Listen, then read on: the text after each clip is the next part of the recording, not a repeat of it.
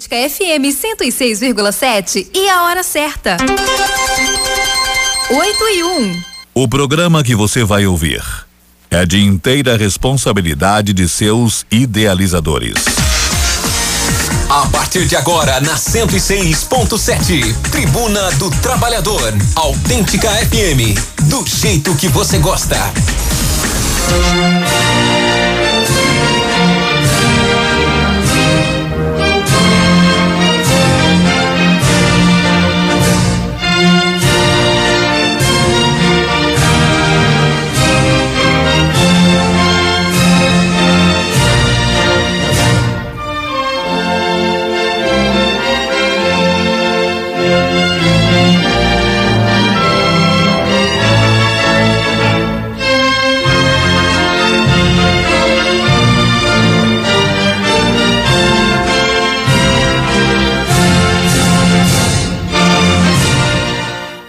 Bom dia! Está no ar o programa Tribuna do Trabalhador.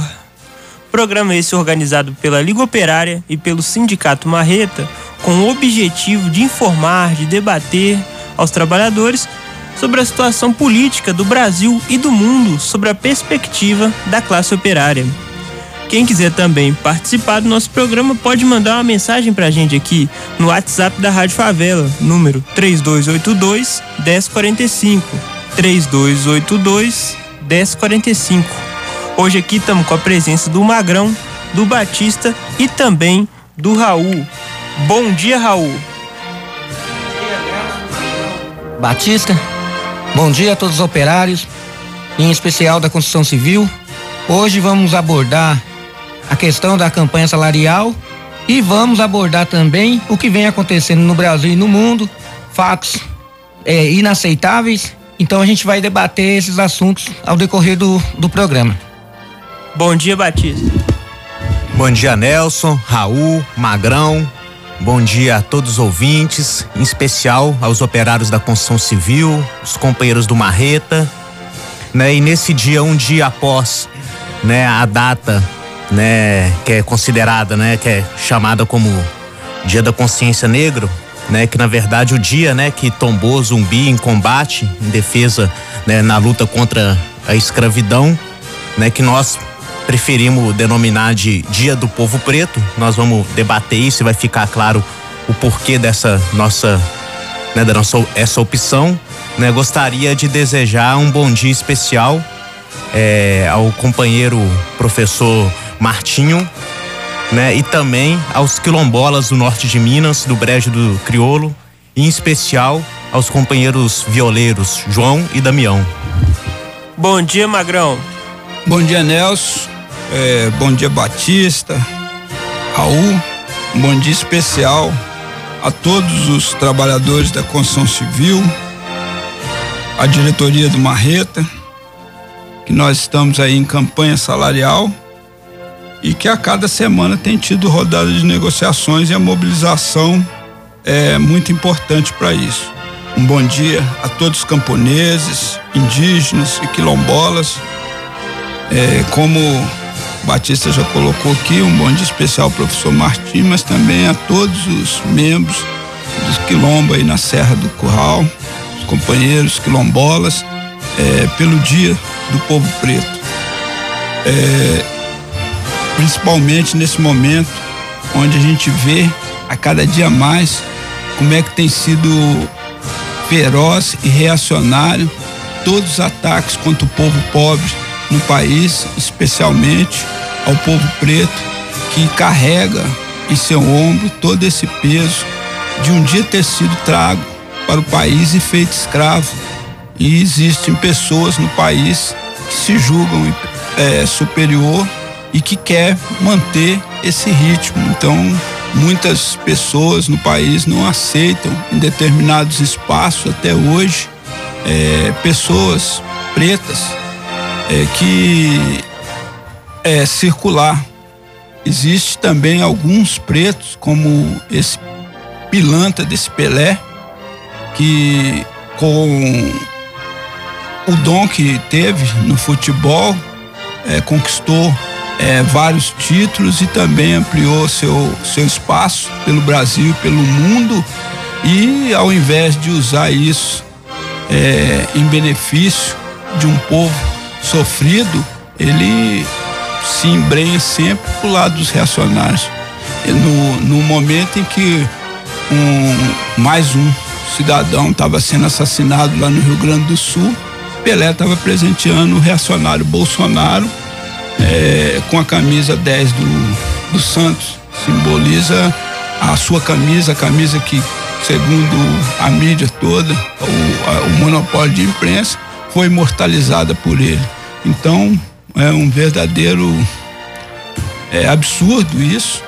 É uma pessoa que dissemina o ódio, é, o racismo, a perseguição aos pretos, aos nordestinos e a todo pobre, pobre nesse país é, ser presenteado com a camisa é, por um cidadão é, que fez seu nome graças à sua origem humilde e que depois que teve o nome, é, a gente não vê falar nada sobre humildade. Passa uma imagem dele dos anos 70, falando de criança, da criança abandonada e tal, tal, tal. Mas depois disso que a gente vê é propaganda defendendo agronegócio, posicionamento, defendendo racista, igual na época quando veio aqui aquele cantor norte-americano lá de Nova York, que canta aquela. Canta, é Frank Sinatra. Aí ficou aí, convidou Frank Sinatra para ir pro seu iate. O Frank Sinatra teve que responder que não se misturava com preto na época. Então deu um rebu danado, todo mundo foi é, solidário aquela questão dele, pela bater na questão de Frank Sinatra. E, on, e nesses dias aí ocorreu tudo isso ao invés de fazer um pronunciamento falando sobre os ataques a um irmão, é, presenteou um dos algozes que vomita a todo momento o ódio ao povo preto. Então, bom dia a todos. O programa de hoje vai ser bastante recheado. É isso aí, Magrão. Então, acho que, como os companheiros aqui já introduziram sobre esse assunto importante aí da semana, que foi o assassinato de João Alberto Silveira Freitas no, na loja do Carrefour, lá em Porto Alegre. Um negócio covarde mesmo, onde os seguranças espancaram ele até a morte e justamente nessa data, onde todo o monopólio de imprensa, é, o próprio Carrefour mesmo, tinham colocado aí uma suposta luta contra o racismo deles, mas na verdade a gente vê que isso aí é para manter o povo calado, é para é, justificar essa continuidade da exploração dos pobres, dos pretos do nosso país. Então, acho que isso ficou bem significativo e nós temos que falar, abordar sobre esse assunto. Mas antes de entrar nessa questão, a gente tem que saber o que, que é o Carrefour, o que, que significa o Carrefour. Carrefour é uma loja francesa, de origem francesa, criada em 59, que chegou no Brasil aqui em 75. Mas ele chega é, com uma força, engolindo todos os pequenos supermercados, onde o povo pobre, principalmente, era acostumado a comprar até mesmo com cadernetinha, essas coisas tudo, e ele vai engolindo e, e se tornando uma grande potência. Hoje é a, é a segunda rede é, varejista maior que tem o Carrefour. Então, essa, esse fato que ocorreu no Rio Grande do Sul, onde morreu João Alberto, foi assassinado covardemente João Alberto, as, as imagens que, que aparecem aí mostram toda a selvageria. É, o Carrefour, ele, ele é recorrente, não é só esse caso. São vários casos. Um dos casos é, que foi que chamou atenção é, dos protetores de animais, por exemplo, foi a questão lá do, do de Osasco, onde um vigia envenenou e depois espancou um, um cachorro que, que veio morrer. E isso é, viralizou em todo o país. E também várias outras agressões ao povo, e principalmente é, as agressões recorrentes contra o povo preto. É, será por quê? causa de uma ideologia reacionária que impera no país. Hoje aqui você ser preto no país é você ser marginal, tem várias piadas jocosas, essas coisas tudo. Aí chega no dia que eles chamam de consciência negra, que é o 20 de novembro, é, o, o velho professor Milton Santos, ele era bem claro, ele teve, ele teve o prazer de ser preto em quatro continentes. Então ele fala da hipocrisia. O povo preto, ele não, não tem que ser é, lembrado, reverenciado só na semana, que eles chamam de consciência. E sim, todo dia, porque ele sofre é, as, é, todo, toda a perseguição, todo, tudo que dá de errado, inclusive piadas jocosas com, com coisas, por isso que também a gente prefere é, falar é, povo preto, porque se trata de cor e questão de raça, por ser materialista, nós somos de uma raça só, nós somos seres humanos. Então, é, nós temos que falar, denominar de cor da pele. A cor é preta, meu amigo. Nós somos preto. O Brasil, mais de 50% do povo é preto.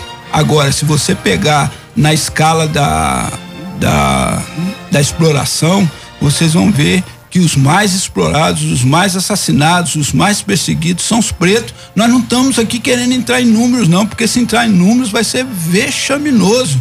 Aí, quando aparece um preto que, que se deu bem no esporte, que geralmente são, são bons, quando é, aparece na música, nessas coisas, eles ganham um patamar e eles, ah, o monopólio de imprensa puxa para dentro dele para tentar fazer eles, eles eles, eles falam que eles se afastarem, que né? eles contrariaram as estatísticas. É, contrariando as estatísticas, né? E nós não, meu amigo, nós sabemos que, que essa situação ela é bem mais profunda. Por isso que nessa questão do João Alberto, que expressa, é a mesma coisa. Por que, que será que ontem, é, no dia é, que a gente, eu prefiro falar da questão da resistência do, dos palmarinos, contra os seus algozes, que era a coroa portuguesa, que é o dia 20 de novembro, onde o exército tombou, tombou é, lutando e não é, se rendendo a seu inimigo. É, por que, que será que ontem nas manifestações, em boa parte, houve manifestações em, em frente às lojas do Carrefour e tal? É porque o povo começa a despertar despertar e olhar quem são seus verdadeiros algozes e vão para cima mesmo, vão cobrar isso aí. É... Então, podia Batista passar aí que nós temos vários detalhes sobre ontem que é importante o povo estar tá atento. Pois é, Magrão, você é muito importante destacar essa relação, né, entre, né, a população negra e a pobreza no Brasil né? É, se a gente for olhar, né, como você colocou, boa parte, né, do da população negra, né, ou melhor, boa parte, né, do, do povo brasileiro, a, a grande maioria dos pobres, eles são negros. Por quê? Né, por que são pessoas da, da pele preta? Né, justamente por conta desse passado de escravidão, né? Porque né, os negros vieram escravizados sem direito a nada, depois, né, não tiveram acesso à terra, né? Depois foram expulsos para cidades e vieram a conformar né, as favelas, as periferias, onde né, essa mesma lógica de perseguição, essa mesma lógica de assassinato que já era empreendida contra os negros, contra os quilombolas, é reproduzida né, em cada favela, em cada periferia do nosso país.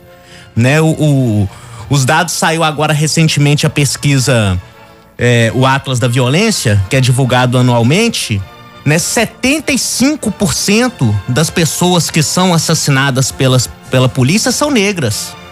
Então a gente pega esse caso lá do, do Carrefour, a gente vê por um lado, igual o Magrão falou, o imperialismo, né, aí representado no Carrefour, né, que é um monopólio francês no mundo todo e, e atua aqui no Brasil, né?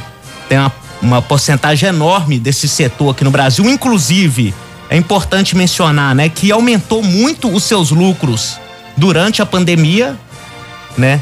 Aumentou em 73% os seus lucros entre julho e setembro de, é, desse ano. Como o Magrão já falou, um monopólio que tem várias denúncias sobre muitos outros crimes cometidos de assédio moral contra os seus funcionários. Tem até um caso que nós estávamos comentando aqui antes de começar o programa, absurdo ao extremo. Um funcionário do Carrefour morreu e aí é, teve um infarto trabalhando, um, um cara novo, 50 e poucos anos. Até chegar o rabecão, eles esconderam o corpo do, do funcionário dentro da loja, na maior falta de respeito com o falecido, com os familiares e tudo. Esconderam, igual um bicho. O Magrão falou do, do cachorro, mas eles estão tratando o ser humano pior do que o cachorro. Pois Nesse é. caso, igual aconteceu aí com esse, esse rapaz, que ele foi espancado até a morte. Inclusive, uma coisa assim que é, é demonstra bem, né, de como que além da questão racial, tem uma questão de fundo, de classe, né, de ódio contra os pobres como um todo, né? É que aí foi, ele foi assassinado mesmo, de forma semelhante ao que aconteceu com o, o, o, o George Floyd lá nos Estados Unidos. Sufocado enquanto as pessoas falavam para parar e tudo. E quem é que assassinou? Um cara que trabalhava, entre aspas, como segurança, mas não tinha nenhum registro, né, é, é, disso daí que fazia o famoso bico, né, do policial que faz bico de segurança e que as empresas contratam esse tipo de gente, por quê? Justamente por conta da sua truculência e justamente já contando com a impunidade no caso de cometer algum crime. Mas aí também, o Batista, é importante dizer que todas as leis municipais, estaduais, essas coisas, todos os agentes de repressão do Estado é proibido fazer bico. Aí eles colocam o advogado coloca que foi o primeiro dia, a primeira noite que ele estava lá, na primeira noite. Só que, na verdade, isso aí é para justificar uma milícia. Porque Exatamente. geralmente essas seguranças feitas nesses comércios, tanto aqui no centro de Belo Horizonte, nos bairros, essas coisas tudo, geralmente são tudo policiais fazendo bico e que formam as famosas milícias para defender o patrimônio do burguês, para defender a grande burguesia e ganhar dinheiro em cima de truculência contra o povo. Agora, o que aí a gente vê as declarações. Ó, oh, desculpa, e... desculpa. Milícia não. Aqui a gente tem, aqui no programa nós coisas é, é, grupos paramilitares armados, porque milícias vem da, da palavra dos milicianos da Segunda Guerra Mundial que resistiram contra o nazifascismo. É, e dizer que os dois que espancaram esse rapaz, um, um era um segurança privado e o policial que estava lá fazendo bico, ele já era afastado da polícia. Ele voltou por um programa que foi criado por causa da pandemia. Aí ele foi autorizado a voltar e ele estava lá fazendo o suposto bico. Aí tem umas declarações, né? Eu vou começar aqui pela do, do Mourão, né? Do, do vice-presidente. Entre aspas aqui, lamentável, né? Lamentável isso aí. Isso é lamentável. A princípio, é segurança totalmente despreparada para a atividade que tem que fazer. Para mim, no Brasil não existe racismo. Isso é uma coisa que quer importar aqui para o Brasil. Isso não existe aqui. Então você vê, entendeu, como esse tipo de crime é acobertado por esse governo dos generais que tá aí. Não só pela extrema direita fascista do Bolsonaro, que né, é conhecido por, por seu fascismo, por seu machismo ao longo de toda a sua carreira de politiqueiro, mas pelos próprios generais por esses que representam o interesse do imperialismo, principalmente norte-americano, nosso país aqui, o alto comando, o que que ele quer falar que não tem fascismo aqui, que não tem racismo aqui? Que o racismo é coisa do, dos Estados Unidos, que aqui a gente vive uma democracia racial, que foi um incidente, é lamentável, um despreparo, não. Como a gente acabou de falar, não foi despreparo, tão preparado para fazer isso mesmo, tão preparado para assassinar os trabalhadores, tão preparados, entendeu? Para é, se manter impunes, estão preparados para reprimir as manifestações quando elas inevitavelmente explodem contra toda essa situação de absurdo. Então, isso que aconteceu no Carrefour, no Carrefour e que teve grande e, e legítima repercussão em função né, de ser próximo da data né, e das próprias circunstâncias. Entendeu? Isso que aconteceu no Carrefour é o que acontece todos os dias nas favelas do, do, do nosso país. Aí é claro, a polícia não assassina só negros. né? Assassina o pobre como todo, é uma política de criminalização da pobreza. E é claro que assassina mais, mais negros pelo fato da, também pelo fato da maior parte dos pobres ser negro, mas é muito mais do que isso. É um, o racismo, entendeu? Desse ambiente reacionário que a gente vive, né, que esse governo aí contribui tanto, entendeu? Desse pensamento escravocrata que ainda existe concretamente personificado aí na própria existência do, do, do, do latifúndio, nesse tipo de gente, entendeu? Que que acha que existe mesmo uma superioridade entre determinada etnia, entre pessoas da pele mais clara, em detrimento de pessoas que têm a pele escura. Mas isso é um fruto do racismo histórico no nosso país, que forma né, a própria história do, do, nosso país, a história da primeira classe trabalhadora do nosso país, que foi composta pelos negros, que é justamente né, o sentido né, da celebração dessa data, não é, Magrão? Pois é, e também a gente não tem nada que esperar de um general desse. Primeiro, que foi adestrado pelos norte-americanos, deixa claro na sua fala, que lá nos Estados Unidos, na sala de aula dele, é, era bem dividido isso, que os, que os negros ficavam sentados ao fundo e tal, que na frente só ficava mesmo os branquinhos, então a segregação lá existia, que aqui no Brasil não existe. Mas o que esperar da fala de um cidadão que em campanha, é, em 2018, disse do povo brasileiro, herdou a cultura do privilégio dos portugueses, a indolência do índio e a malandragem da, do africano.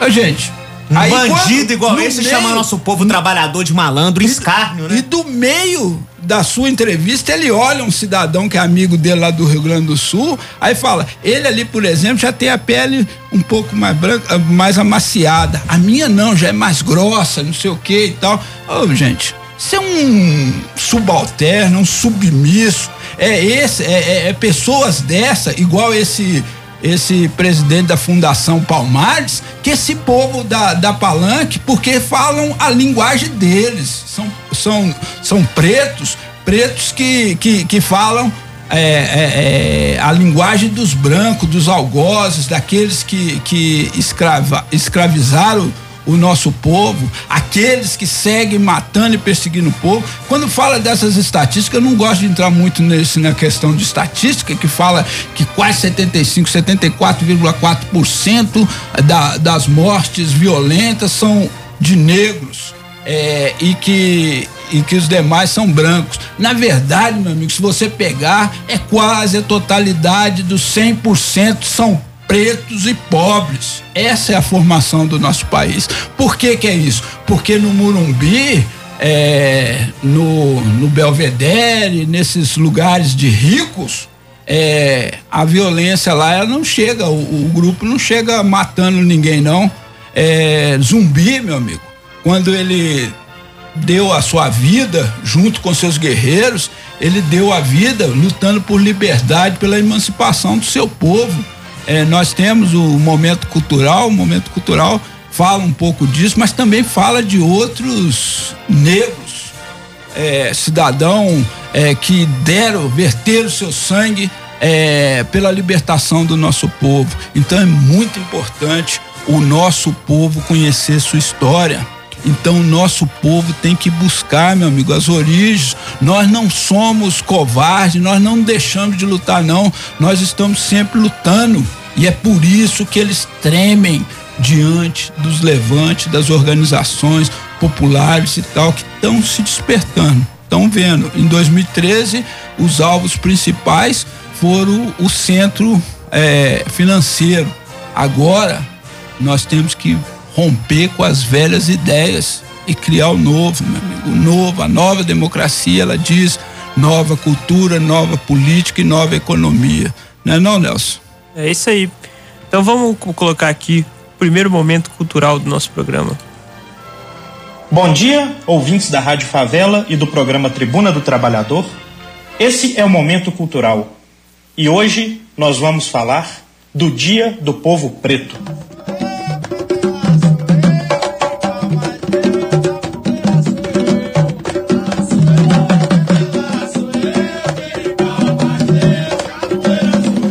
O 20 de novembro é lembrado em todo o país como Dia da Consciência Negra. Preferível é dizer que trata-se do dia em que o grande guerreiro-chefe revolucionário dos escravos e do povo preto, Zumbi dos Palmares, junto com seu exército, resistiu e preferiu enfrentar a morte no combate do que capitular perante o inimigo escravagista, conformando o dia do povo preto. Por isso, foi covardemente assassinado e os seus algozes, longe de tê-lo matado, elevou-o ao patamar dos imortais, já que todos que morrem em defesa da massa explorada e oprimida na luta por liberdade, faz com seu sangue regar as sementes que germinarão uma nova sociedade. Exemplo esse que assombra todos os reacionários de plantão que insistem em deturpar o papel desses homens e mulheres. Essa é a introdução do artigo Viva o Grande Chefe Revolucionário Zumbi de Palmares, publicado em 18 de novembro de 2020 no site do jornal A Nova Democracia. Recomendamos às nossas ouvintes e aos nossos ouvintes que leiam com atenção esse artigo, disponível em anovademocracia.com.br. Viva Zumbi, chefe do quilombo de Palmares. Viva Dandara, que ao lado de Zumbi organizou muitos ataques aos engenhos e ganhou o respeito de todos. Viva Castro Alves, cujos versos eternizaram a luta e a causa do povo preto e das massas exploradas e oprimidas de nosso país. Viva os lanceiros negros dos farrapos. Viva Pajeú, o grande estrategista da luta armada camponesa de Canudos. Viva João Cândido, o almirante negro, comandante da revolta da Chibata, que há 110 anos se sublevou, em novembro de 1910, contra os castigos corporais nos navios brasileiros. Viva Oswaldo Orlando da Costa, o Oswaldão, militante comunista, guerrilheiro lendário da Araguaia. Viva Dinalva Oliveira Adina, militante comunista e vice-comandante de destacamento da guerrilha do Araguaia. Em seu nome, rendemos nossa homenagem às massas heróicas de nosso país que jamais deixaram de lutar. O povo preto é maioria nacional. São os milhões de camponeses, operários, trabalhadoras e trabalhadores, filhas e filhos de nosso povo, herdeiros de séculos de batalhas, trabalho de culturas milenares vindas dos confins da África.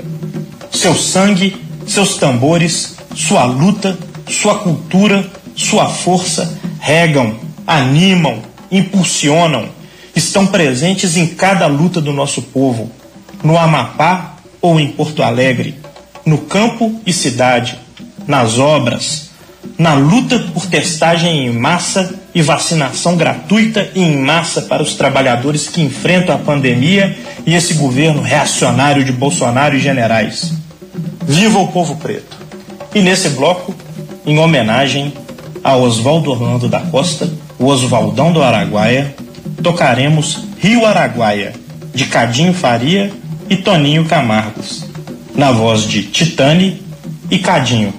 Com vocês, Rio Araguaia.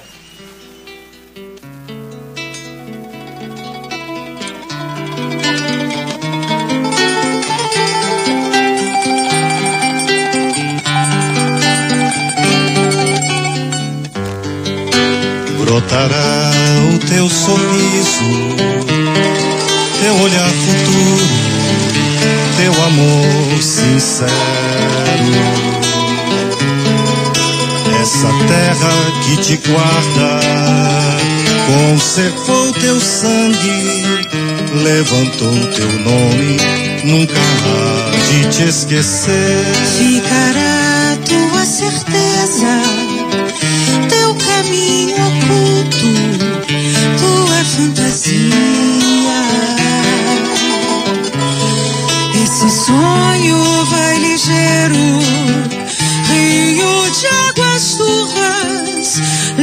pelo tempo até o mar se enfurecer. E esse dia, quando o dia eu não vejo a hora de gritar a festa. E essa festa vai acontecer. O teu sonho, lindo sonho, veja ainda é hora pela frente, muito que aprender. Brotará o teu sorriso, teu olhar futuro, teu amor sincero. Essa terra que te guarda, conservou teu sangue, levantou teu nome nunca há de te esquecer.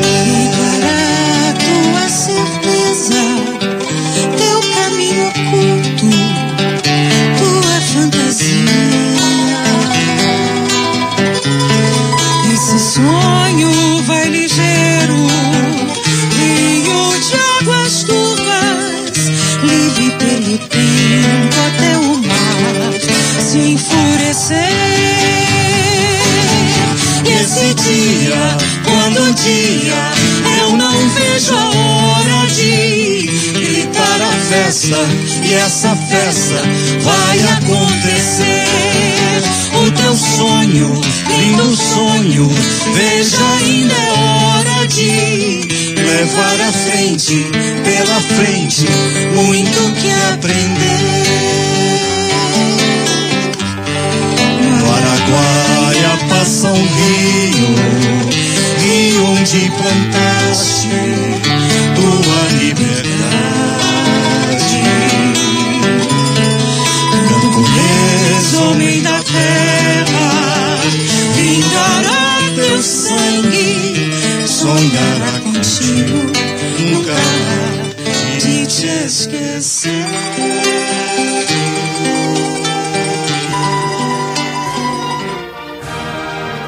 Esse aí foi o nosso primeiro momento cultural aqui do programa.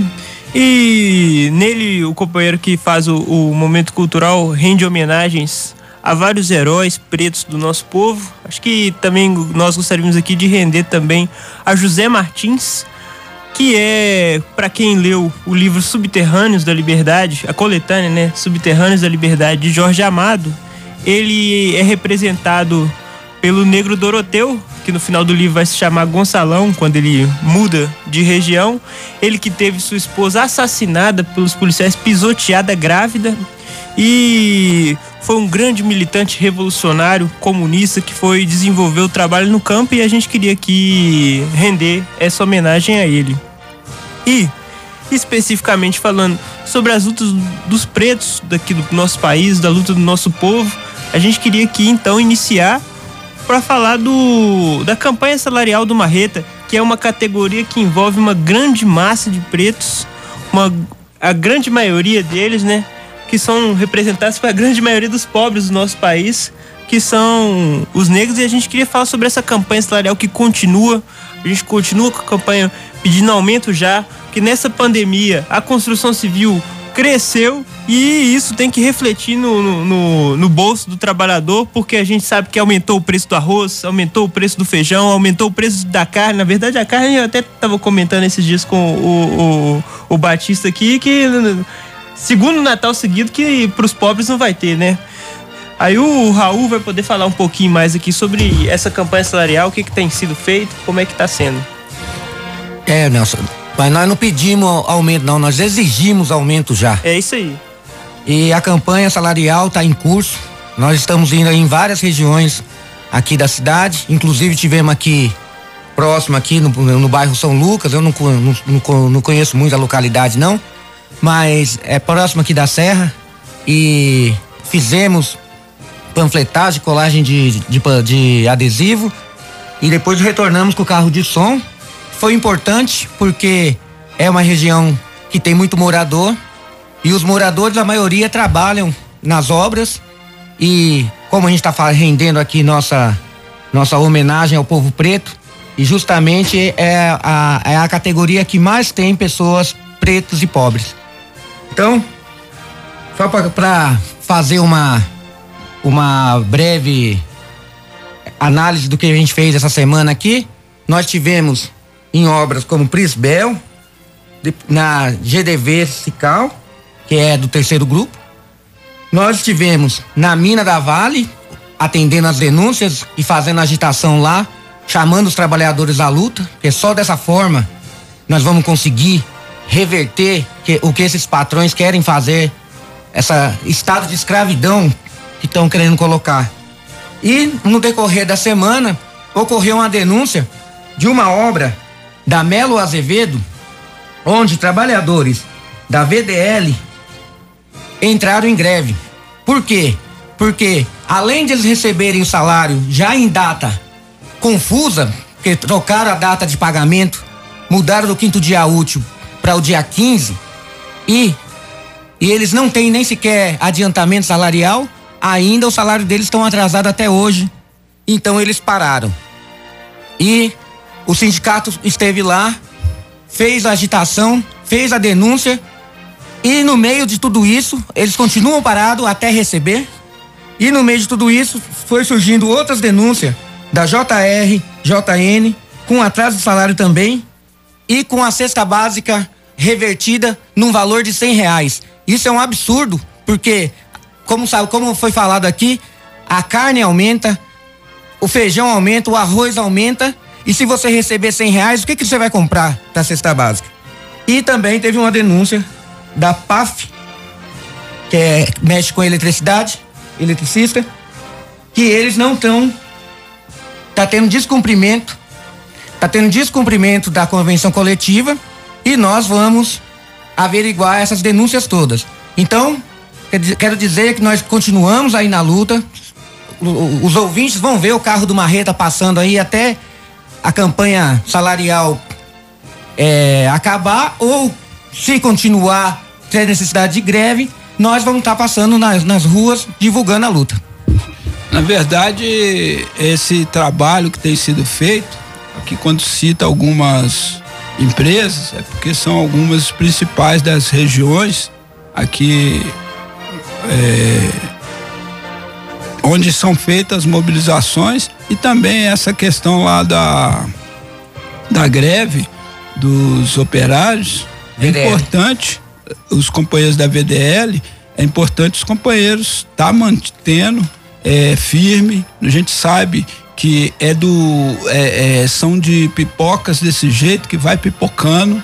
A greve as greves elas vão surgindo desse jeito ela surge primeiro numa obra na outra e tal quando pensa que não acumulou tudo. E nesse momento de campanha salarial nós temos que exigir sim. Olha que, que absurdo. Fizeram aí é, leis é, falando é, impedindo sindica, é, contribuição sindical. Fizeram-se leis falando que é, inclusive pronunciamento desse reacionário governo anti-operário dos generais aí, falando que sindicatos ia acabar e tal, e, e atacaram diretamente o, o, os trabalhadores. E nós estamos vendo que a luta ela não acaba não ela vai persistir, meu amigo. A luta, nós não temos mais nada a perder, não. Nós sempre col colocamos aqui, nós não temos nada a perder. Nós temos que conquistar, meu amigo. E vamos conquistar com muita luta, com muita dedicação. Nós temos aí a pauta de reivindicação. Nas negociações estão pegando fogo. Você vê. É, um reacionário patrão do setor de cimento veio falar que, que nós discutimos só a questão do, dos trabalhadores, que deveríamos é, ver a questão da empresa. Meu amigo, o setor que mais cresce, que mais tem crescido nesse momento de pandemia é o setor da construção civil e seus insumos. Aí eles vêm na mesa de negociação querer chorar miséria. Nós deixamos claro, nós, nós, nós que exigimos é aumento, aumento real. Nós exigimos é benefício para os trabalhadores. Nós estamos discutindo sobre o Betcom. Os trabalhadores têm que ter esse nome na cabeça, Betcom. Vocês estão vendo aí, ó, a propaganda é, do kit finlandês, vocês estão vendo é, a propaganda do Cesta Jar, que são é, um é selo de controle é, da cesta básica, onde nós vamos nivelar a cesta básica para todos os trabalhadores da mesma forma, através de uma plataforma digital. E também é, o kit finlandês, que é um produto é, bastante famoso lá na Finlândia, que foi criado é, na Segunda Guerra Mundial, onde o povo estava sofrendo muito, uma miséria danada no, no, no país e tal. Então foi feito um programa onde todo mundo que nascesse no período, e lá é um país frio, é, todo, todo, todo mundo nascesse no período, é, recebia um box, né, que é feito de papelão e com todos os produtos de primeiras necessidades a, ao, ao, bebê. E isso reduziu e muito a mortalidade infantil que na época era muito alta, é, crianças até um ano. E hoje isso lá na, na Finlândia é tão famoso que até recentemente um dos presidentes lá, eu esqueci o nome dele, não vou arriscar aqui também, é o filho dele nasceu, ele recebeu um baby box. Então, é, teve até uma matéria no, na revista Veja, em 2019, falando disso e tal, e nós temos aí a chance é, de colocar isso na convenção coletiva, pelo menos, meus amigos. Os bebês dos trabalhadores da construção civil vão nascer em pé de igualdade. Lá na Finlândia, todos nascem em pé de igualdade, porque lá é um programa nacional todas as mamães recebem ao nascimento do filho esse kit. Então nós queremos também colocar isso como um benefício para os trabalhadores da construção civil, controlar a questão das cestas básicas, controlar a questão do, do seguro de vida, porque só só esse PASE, só esse Alaô que que tem lucrado em cima de, de, de benefícios dos trabalhadores. E a gente está aí numa, numa campanha salarial ferrenha onde os patrões só querem cortar os direitos dos trabalhadores e principalmente é, impedir a contribuição desses trabalhadores para fortalecer suas entidades. Mas é tarefa, é dever de todos os trabalhadores manter suas entidades, manter sua organização, se organizar no local de trabalho e atender o chamado sindicato. Nós estamos fazendo essas, essas agitações, esses chamados, justamente para que os companheiros se preparem, porque se o patrão ficar com esse nhenhenhé, o bicho vai pegar. Marreta neles. Eu, Magrão, sobre a greve, eu, a gente está analisando assim, o que aconteceu em 2013, 2014. Falar assim, ah, é coisa pequena. É, começa pequeno mesmo. Começa com um pouco de trabalhador. Quando eles têm uma vitória, outros verão e vão se mobilizar também, assim como foi nessa época que começou por causa de um aumento na passagem de 20 centavos e a gente viu o que deu no Brasil inteiro. Então é isso mesmo, companheiros. Nós vamos mobilizar, vamos nos mobilizar para que a gente transformar essa sociedade. E nessa última reunião que teve agora, eles vieram com outro e nós deixamos claro, teve a primeira onda da pandemia, tá vindo a segunda. A construção civil não deixou de crescer. Teve empresa aí comemorando 28% de crescimento Teve patrão indo na televisão falando que cresceu 120% as vendas de apartamento ali na região do Belvedere, Nova Lima. É, a construção civil é, só nos primeiros três meses cresceu 10,5%. Agora o nosso salário eles vão querer cortar? Não, nós não aceitamos conversa. Então é importante os companheiros seguir. E nós deixamos bem claro isso e tá vindo a segunda onda da pandemia nós exigimos da primeira e agora já estamos querendo exigindo na mesma negociação. Nós exigimos testagem em massa para todos os trabalhadores da construção civil. Não vamos aceitar ser colocado no olho do furacão é, sem nenhuma condição é, para dar lucro para esses patrões que na mesa de negociação não reconhecem o esforço do trabalhador. É isso aí, Magrão. E, e um, um, dos diretores aqui do sindicato, o Marcos, fez uma entrevista com alguns trabalhadores é, dessa empresa aí. E nós vamos colocar aqui na íntegra para os ouvintes escutarem como que tá a situação lá. Companheiro, a gente está aqui na, na, na, Mela, na Mela Azevedo aqui, na empreiteira VDL. Queria saber com o companheiro como é que tá a situação suas aí dentro da, do canteiro de obras aí. É. Nós estamos com pagamento atrasado, a cesta básica não é compatível com, com o mercado, com o do sindicato, não tem adiantamento e até agora o patrão não falou nada, entendeu? Nós estamos aqui esperando para resolver essa situação. E, ele, você chegou a procurar ele em algum momento para saber de alguma coisa? Como é que foi tudo isso? É, procuramos, mandamos mensagem, mas ele não responde, ele não fala nada, ele só fala que depositou, mas não depositou. Entendi. E, e o que, que vocês estão pensando é, em fazer para resolver esse negócio aí? Não, nós estamos parados aqui, fazendo a paralisação para ver se ele paga a gente. Aí nós estamos aqui parados na frente da obra, aqui esperando. Beleza, obrigado. Se a gente tá aqui na Mela Azevedo, tem um problema aqui com a VDL Consultora. É uma, uma gato que tem aqui. Companheiro, vocês estão falando que vocês estão tendo que fazer hora extra. Como é que como é que tá sendo isso aí? Quanto tempo de trabalho? Como é que é tudo isso? É exatamente isso mesmo. Aqui a, a gente trabalha, o certo é de, de 7 até 5, mas obriga a gente a fazer hora extra todo dia, trabalhar até 6 e meia, 7 horas e fica falando, se não fazer, vai mandar a gente embora. E como a gente é pai de família, então a gente se sente coagido, tem que fazer. Mas eles não dão lanche, não dão estabilidade nem nada. A gente almoça meio-dia e vai embora às sete horas, não sabe a hora de chegar em casa, entendeu?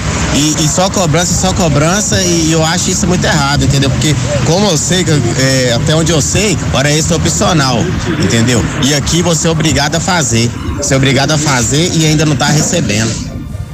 Valeu, obrigado. É isso aí, os companheiros lá da obra da Mela Azevedo, ali na rua, na Avenida Nossa Senhora do Carmo, é, tão firme lá, o sindicato vai estar tá lá de novo, segunda-feira. É importante todo mundo manter-se firme, que é do pequeno ao grande. É, essa é outra questão que é importante dizer aqui, que o, o trabalhador da Odebrecht me perguntou ontem se havia tido já o aumento que a empresa lançou para eles um reajuste lá, fajuto, não, não tem nada a ver. Aí nós falamos que ainda a campanha está em curso, que não não teve reajuste, mas se a empresa reajustou, é, vai tudo ser corrigido assim que a que for fechada as negociações. Mas é para os companheiros ficar firmes, fazendo zum zum zum, mantendo a luta lá que não acabou a campanha salarial. Ela fez isso justamente porque os companheiros estão fazendo esse zum zum zum.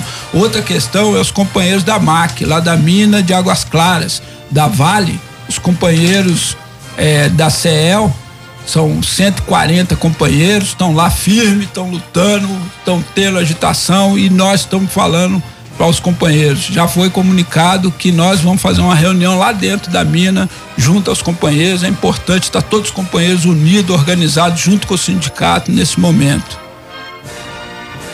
É.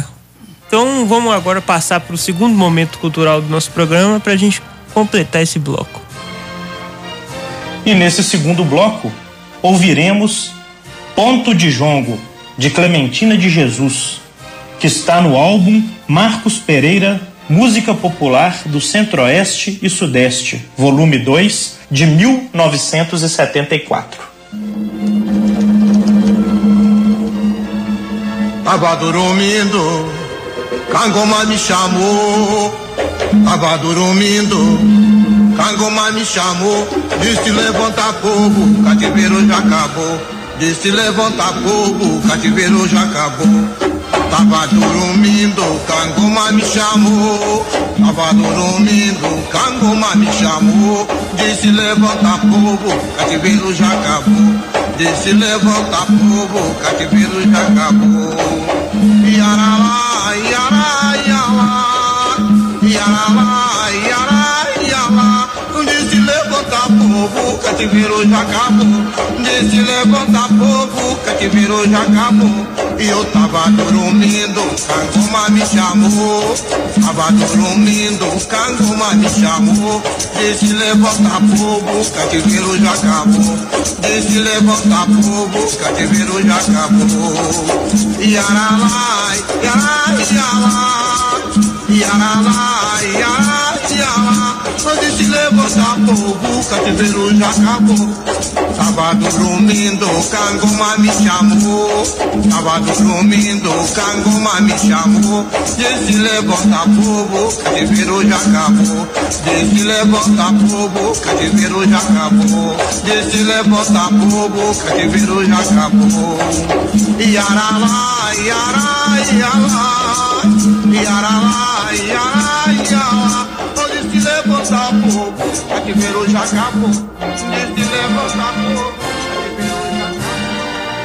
É, Terminado então nosso segundo momento cultural do nosso programa.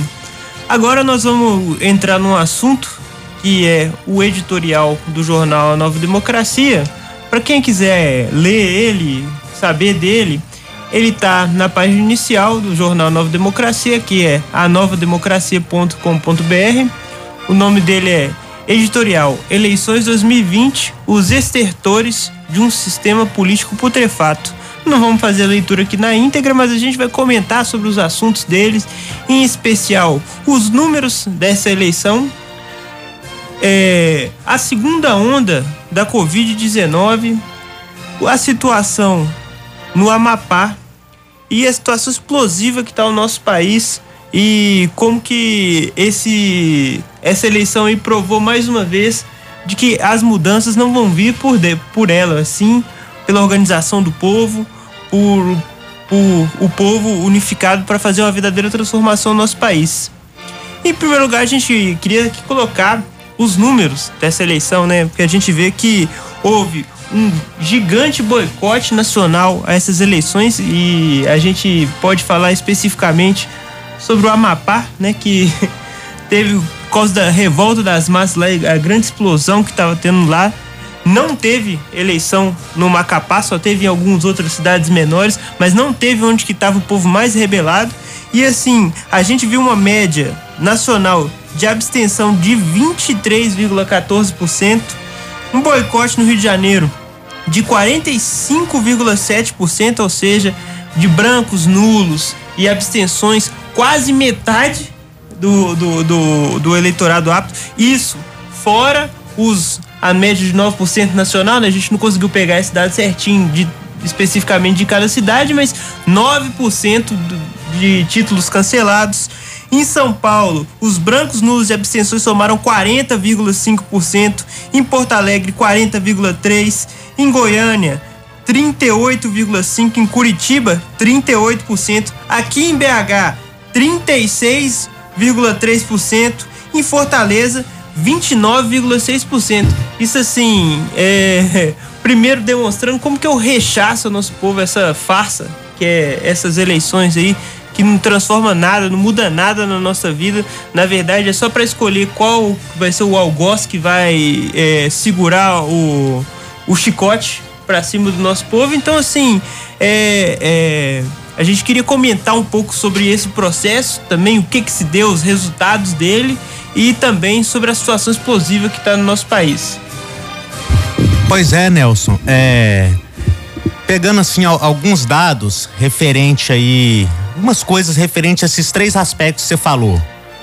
O grande repúdio à farsa eleitoral, né, a luta, né, do povo, né, por sobreviver, por trabalhar, por seus direitos, pela, né, testagem e vacina, eh, testagem massa e pela e pela vacinação em meio a essa segunda onda, né, da, da pandemia que já atingiu índices enormes no mundo todo, superiores a, ao período anterior da pandemia, e tudo indica, né, por vários números que têm saído aí no monopólio da imprensa, números oficiais, né, o Brasil já passou aí 6 milhões de, de, de contaminados, né, um crescimento dessa pandemia no, no, no Brasil novamente. Né, tem até gente falando de segunda onda e tem gente questionando, né? Porque na verdade a rigor mesmo o Brasil não teve, não, não parou, né? É uma, uma grande, né? Uma, uma grande onda de, de, de contaminação, né? Responsabilidade principalmente do descaso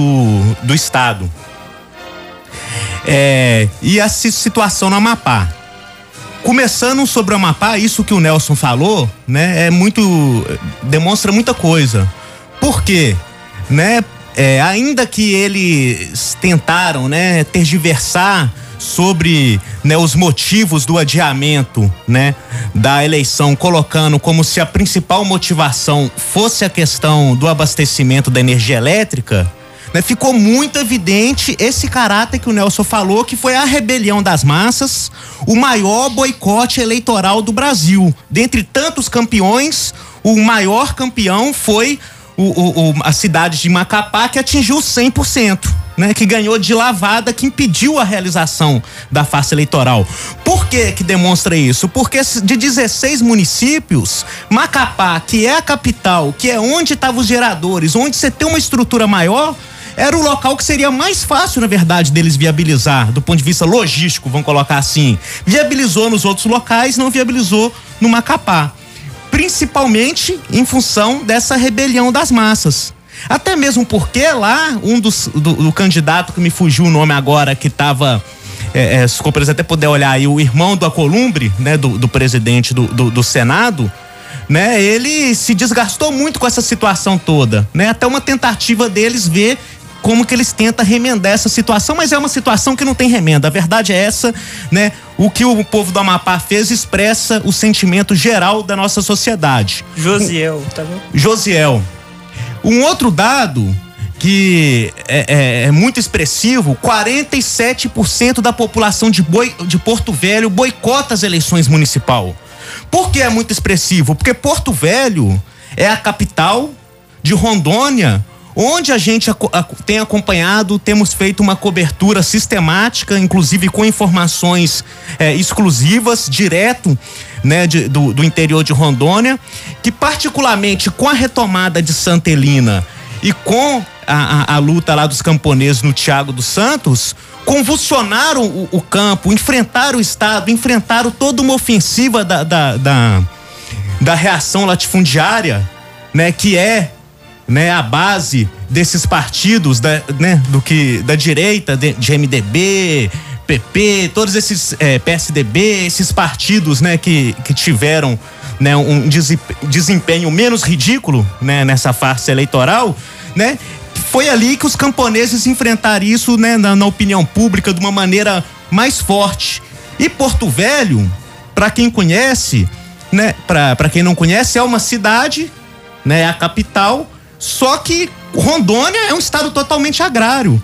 Então Porto Velho é a capital política de toda aquela, aquela aquele estado ali, que a contradição que está envolvida ali é a contradição entre latifúndio e campesinato pobre.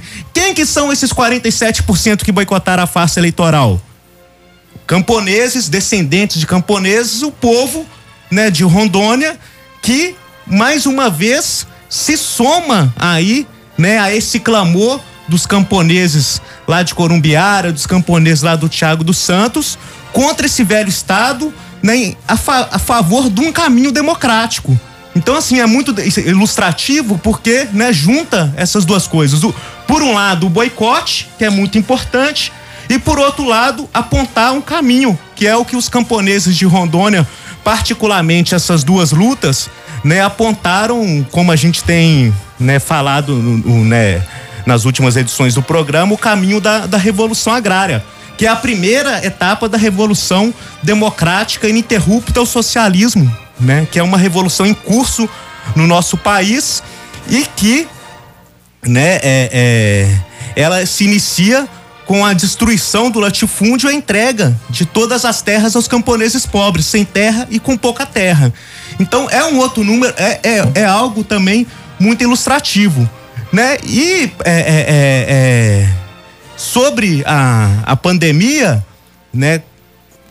Eles tentam colocar, né? Tentaram colocar, né? De que, né? A, a, já meio que prevendo o boicote em função de toda essa situação política de descontentamento, né, que existe na, na sociedade ficou muito bem demonstrado nas urnas, eles já vinham acusando o golpe, falando né, que essa eleição tinha um problema da pandemia, então que já era esperado um, um índice de abstenção. Na verdade, o que comprovou que a motivação da abstenção não foi a pandemia. Porque se fosse a pandemia, os números seriam totalmente diferentes, iriam destoar. Né? Então, os números agora foi de 23%, da última eleição foi em torno de 17 e pouco por cento, a, de do, a última eleição municipal, digo, de 2016. E de 2012 foi 16 e pouco por cento. Então teve um crescimento muito grande, né? Assim, de mais de 50% do boicote, mas um crescimento dentro dessa mesma margem, ou seja, seguindo essa mesma tendência, né, de descontentamento do povo, né, com a farsa eleitoral. Né? Então, o que eles podem dizer sobre essa relação entre pandemia e, e as eleições, que é correto, é justamente o fato de que né, as pessoas que por um motivo ou outro foram votar, né, como ficou demonstrado em, em, em inúmeras denúncias do próprio monopólio de imprensa, né, fif, né, tiveram que se sujeitar mais uma vez à contaminação nas filas totalmente desorganizadas, nos ônibus, etc. Não é isso, Magrão? É isso mesmo, mas o desespero maior deles é que sempre foram e segue sendo um termômetro é, as eleições municipais, Exatamente. onde se decide como se fosse um feudo eleitoral, né, dos coronéis locais para depois nas eleições é, nacionais, que é presidente, governador, eles venderem é, seus rebanhos, né? E foi um desmascaramento total. A massa repudiou tanto a extrema direita quanto a esquerda eleitoreira. Isso aí também não é demonstração que o povo é reacionário, que o povo é isso, que o povo é aquilo outro. O povo está descontente, meu amigo. O povo não crê nesse sistema putrefato, nesse, nesses grunhidos, né? De um sistema político corrupto, como está no, no título do, do jornal Nova Democracia. E também o, o título ele chama a, a, a questão do, dos nossos leitores, é importante que eh, todos que estejam lendo é, observem é, uma crescente é, de descontentamento da massa nesse processo, mas também uma crescente de outro campo, que é os que repudiam esse grupo, por exemplo, no Rio de Janeiro, todos os candidatos juntos não faz, não faz a soma do branco nulo e abstenção. É, em São Paulo, os dois que foram pro segundo turno perde feio para nulo, branco e abstenção, que lá só em São Paulo são 3,620 mil votos que, que deixaram de ser feito porque o povo não acredita nessa farsa. E, e lá também surge outro fenômeno que eles trataram, que agora estão surgindo novas forças políticas e tal, é o novo do velho. Assim como nós falamos que o, que o agronegócio é o latifúndio de novo tipo, esse sistema que eles estão apontando aí é o novo do velho, é mais um acordo. Nós estamos vendo aí o alto comando das Forças Armadas em seu em seu plano batido, em marcha batida, seu plano contra-revolucionário de ação preventiva aos levantes da massa, ele tenta é, usar de todas as formas. Na década de 70, final da década de 70, enquarter, é, acantonaram o Silvio Frota, impuseram o, o, o presidente Figueiredo e atrelaram a esquerda eleitoreira no sistema, legalizando seus partidos para participar desse campo, desse jogo, traindo historicamente os levantes que ocorreram durante a, a, o regime civil militar eh, ditatorial que existia, que perseguia e matava o povo. E agora com esses levantes que tiveram de 2013 para cá, o descontentamento geral da massa, a não resposta a tudo isso que está acontecendo aí, como é o caso da pandemia, eles tentam criar novas, novas figuras, mas figura igual essa lá de São Paulo, que é atrelado ao sistema da burguesia ali da Faria Lima, que é um setor é, que é chamado até de esquerda caviar, que é o pessoal ali de Vila Madalena, é, daquela região ali que fica nos botecos discutindo é, politicamente o sistema do país e abrindo mão, concessão para sair do viés da luta de classe. Nós temos que ter atenção, nós temos que ter atenção é justamente para a questão do crescimento da luta de classe, para o desenvolvimento da consciência do nosso povo, o descontentamento geral e o levante. Por isso que o jornal termina é, falando assim: eu dou um doce para quem. Eu dou um doce para quem. Ganha um doce quem acertar, ganha dois quem adivinhar por qual meio e via elas estabelecerão a nova democracia e o Brasil novo. É isso aí. Aí então, a nova democracia, quero meu doce. Nós trouxemos, nós trouxemos um pacote de, de pirulita aqui para dá o doce. Eu só acrescentar aqui, Magão, um detalhe, eu vou, vou ler uma frase também do editorial. Fala assim: ao anedotário, a piada, né? Pertence à aliança entre PT e PSL, que elegeram, respectivamente, prefeito e vice da pequenina cidade de Santana do Itararé. Isso mostra que pra, pra, ter, deter o poder, eles fazem aliança com Deus e com o diabo.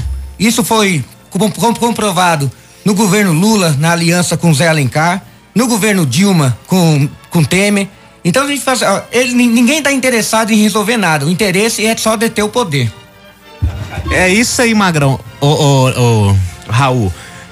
Você tá o que você falou corresponde exatamente com o próprio resultado das eleições, né? Quem é que mais é, é, alcançou cadeiras, né, na, na- nesse nesse pleito da farsa eleitoral? Foi, né, aqueles partidos ditos tradicionais, a direita tradicional.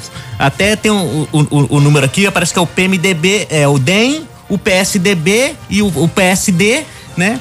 São os partidos, o PP também teve muito, muitas, eh, muitas prefeituras, que são os partidos ligados a essas oligarquias, a esse latifúndio ao qual né, nós nos referimos anteriormente.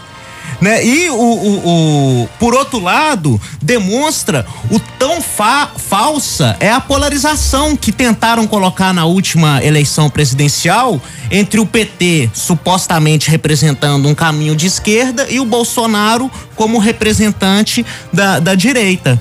Né? Na verdade, demonstra o quê? Né? Que o- a, a extrema direita né, tá vendo cada vez mais sendo esvaziada em função que ela tem se demonstrado ser mais do mesmo. O Bolsonaro e seu clã têm demonstrado ser aquilo da onde que eles nunca fugiram. O centrão, aquela parte da- do, do baixo clero, né, da política de, de, de que fica negociando emenda, da política do tomar lá da cá, que eles são os maiores profissionais.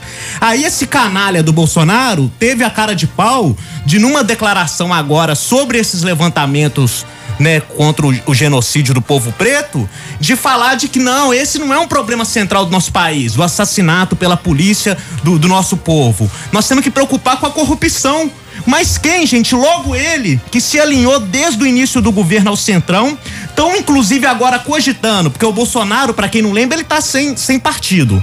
Saiu do PSL por conta de brigas dentro do PSL, tentou criar um partido proto-fascista que deu com, com os burros na água, que não foi pra frente. Agora, inclusive, já tem gente falando, gente ligada a ele, tem várias notícias aí na, na imprensa falando que ele cogita se filiar a um partido já de olho na próxima eleição em um partido desse campo, que é o campo que na verdade ele nunca saiu. Porque essa extrema direita imbecil da qual o Bolsonaro faz parte, ela é um apêndice, ela é parte desse sistema latifundiário, oli- oli- olig- oligárquico atrasado aí. Entendeu? Então, essa o PSL, que na última eleição, né, ganhou de lavada, foi a segunda maior bancada, ganhou né, muita coisa, que era um partido praticamente não existia, e foi nessa onda, né, de, de- dessa reacionarização, aproveitando toda a traição do PT, né, tanto né, a sua traição, aquilo que eles diziam defender, quanto toda a corrupção, toda a derrota do, do projeto do oportunismo, né? E várias circunstâncias que não dá pra gente entrar em todas elas aqui, mas que ao fim e a cabo representava uma ofensiva, né, da direita militar, né, que o Bolsonaro acabou pegando carona. E ainda hoje, né, ele é o presidente, mas como nós temos insistentemente afirmado, não é ele que manda, ele manda no ponto que ele tem a caneta pra assinar e pode fazer pirraça. Eu vou assinar isso e não vou assinar aquilo outro. Mas quem dá as orientações e tudo, como a gente tem falado, vem do Pentágono, vem do alto comando e tudo mais. Essa gente aí foi derrotada, essa falsa esquerda foi derrotada e quem saiu vitorioso? Foi o caminho democrático, o caminho dessa clareza do qual o Magrão se, se referiu ainda há pouco, de que as pessoas cada vez vão tendo mais desde 2013 e na, o último boicote que a gente, né, temos que sempre relembrar, o maior boicote de toda a história, que foi da última eleição presidencial, de 56 milhões, agora corroborado por mais esse boicote, né? Então demonstra o que? Um repúdio do povo a esse sistema. Né? Então, agora, sobre os caminhos e os meios, por isso eu tô reivindicando meu doce, e todos nós aqui temos direito, porque nós temos falado. Que caminho é esse? É o caminho da revolução democrática de novo tipo, é o caminho da destruição do latifúndio, é o caminho da, do confisco de todo o capital comprador burocrático das grandes empresas, do agronegócio, dos bancos, desses sanguessugas que dominam o nosso país e impede que de fato exista qualquer democracia. Então, esse boicote, né, ele representa o novo e tudo isso, inclusive esses que agora querem se apresentar, né, numa igual o editorial coloca, né, numa numa quase que tentando requentar o sonho petista, né, que já se esboroou né? Eles também representam o velho, né? Então o novo é justamente isso, né? E o que toda essa gente teme e, e, e, tá, e, e por esse motivo mesmo, toda essa militarização, né? É novos levantamentos, igual o que aconteceram no Brasil, igual aconteceram recentemente no Chile, o que não para de acontecer na Europa, o que nós temos acompanhado inclusive agora no Peru, né, com o levantamento das massas, que temporariamente, né, no Peru, por exemplo, está sendo conduzido por uma, uma, uma fração lá da, da, da, grande burguesia em torno dessas disputas aí de corrupção e tudo, né? Mas que demonstram esse sentimento que coloca em risco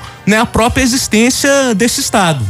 E só para completar o que você falou, isso tudo representa não que muitos desses que disputaram a eleição vai falar que o povo é reacionário, que o povo é, é isso, que é aquilo outro. Não, meu é porque o povo vê nesses o mesmo em tudo. Então quer dizer, é, todos são farinha do mesmo saco. Exatamente. Todos Magrão. fazem parte do partido único, como o jornal coisa. Você colocou a questão que você ganhou um doce. Né? Que é a questão da revolução de nova democracia. Agora eu estava brigando tanto para alguém telefonar aqui ou, ou mandar mensagem para dar dois doces, porque eu quero saber quando, meu amigo. Porque o povo tá, o povo igual nós colocamos a história dos zumbi dos palmares, dos negros, essas coisas, o povo brasileiro sempre lutou e lutará sempre pela sua libertação, pela sua emancipação e nós um dia nós vamos conseguir. Ô Magrão, mas eu acho que ainda sobre a eleição e o processo em si, eu acho que aconteceu um fato interessante essa semana que a gente tem que comentar aqui sobre, que é a gente até falou bastante no programa aqui sobre a segunda onda, sobre segunda onda. Acho que há que explicar um pouco melhor sobre isso e também falar, olha, nessa semana foi mais de 35 mil casos novos por dia. E assim, eles. Parece. Eu escutei muito isso é, do pessoal no ônibus, das pessoas, e acho que é, é um conhecimento assim que a massa já tem a experiência de sabe como é que é o processo eleitoral, essa farsa. Acho que, ó, o Covid só vai voltar depois das eleições, é? né? É, eu escutei. Isso é um co comentário maior. É, o, o, o Covid parou para acontecer as eleições e depois vai voltar. E a gente tá vendo 35 mil casos por dia no nosso país. Aumenta aí, já tem é, prefeito aí ameaçando que vai dar lockdown, que não sei o que, que não sei o que. Quer dizer, é, enquanto tava na campanha dele, que ele ia lá para um tanto de gente fazer de discurso, um tanto de. Inclusive um tanto que era comprado também. Fazer comício, fazer, fazer almoço, é, festa. Almoço, festa. Aí não tinha Covid, não. Aí agora eles estão querendo botar novamente, como sempre, né? Na culpa da população. Aí vai falar que, ah, que não sei quem que não usa máscara, ah, que você não, não faz isso e aquilo. E a gente sabe desses números e é porque não testa, né? Porque se testasse, a gente sabe que é muito mais. Porque no Brasil não testa. Eles estão falando aí de chegar uma vacina aí. O Dória anunciou que vai chegar um primeiro lote de 120 mil vacinas lá em São Paulo e que vai esconder o lote, que não vai contar pra ninguém onde que tá o lote. Sabe pra quê? Pra, porque o povo, ele sabe que não vai passar pro povo e que o povo quer, quer essa vacina, exige essa vacina e, e, e digo mais. Se o povo descobrir onde está essa vacina, eles vão lá e tomar essa vacina, porque é, o pessoal gosta muito de falar, principalmente o Bolsonaro, né? Falar da revolta da vacina aqui no Brasil, dizer que aquilo lá foi porque o povo não gosta de tomar vacina ou que tem medo disso. Não. Lá, aquilo lá foi porque eles queriam expulsar o povo do centro do Rio de Janeiro, cadastrar todo mundo para poder expulsar eles do, do, do, Rio de Janeiro, e por isso que o povo revoltou contra a vacina. E agora o povo vai revoltar, a nova revolta da vacina é porque o povo quer a vacina, o povo é, esses 120 mil aí, em primeiro lugar, que não dá para quase ninguém, 120 mil comparado com a população de São Paulo.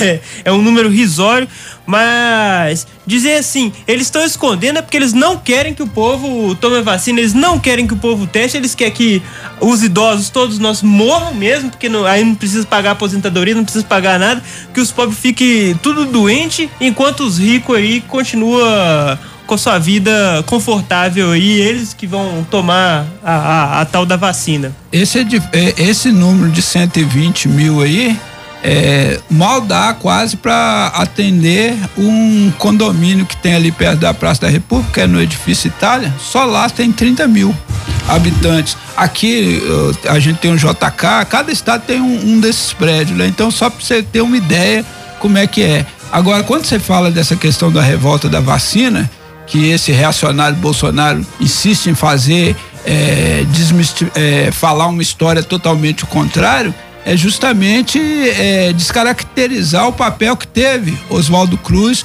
é, no combate à pandemia na época, né? Então, é porque o, o, os reacionários, governo da época, que estava fazendo a dita higienização do, do centro do Rio de Janeiro, estava usando a vacina para expulsar os pobres do centro. Então a revolta foi por isso, não porque o povo não queria tomar vacina. Então é muito importante os companheiros saberem disso e dizer é, um pouco mais sobre a questão da guerra das vacinas, é, porque até então não tinha aparecido a, a Pfizer, né? Que é americana, em pesquisa americana aí e tal. E agora, mesmo ela sem ser testada, o governo já fala assim: não, a Pfizer é mais confiável. Enquanto tem outras vacinas que tem estudo mais aprofundado, né?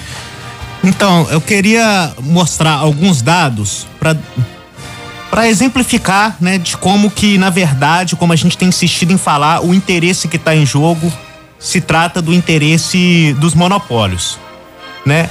Para começar, isso que o Nelson falou, né? No, no Brasil é o que menos testa no mundo. Então vamos apresentar alguns dados aqui, agradecer de antemão a companheira é, Naná, né, que nos ajudou aqui na, nessa parte do programa, na coleta dos dados, né? Esses daqui são os de 2 de julho, né?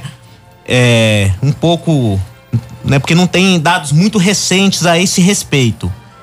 Né? A Rússia, né, tem uma proporção de 138 mil testes por milhão de pessoa, né? Um pouco mais de 10%. S Singapura, 129 mil, mais ou menos na mesma margem.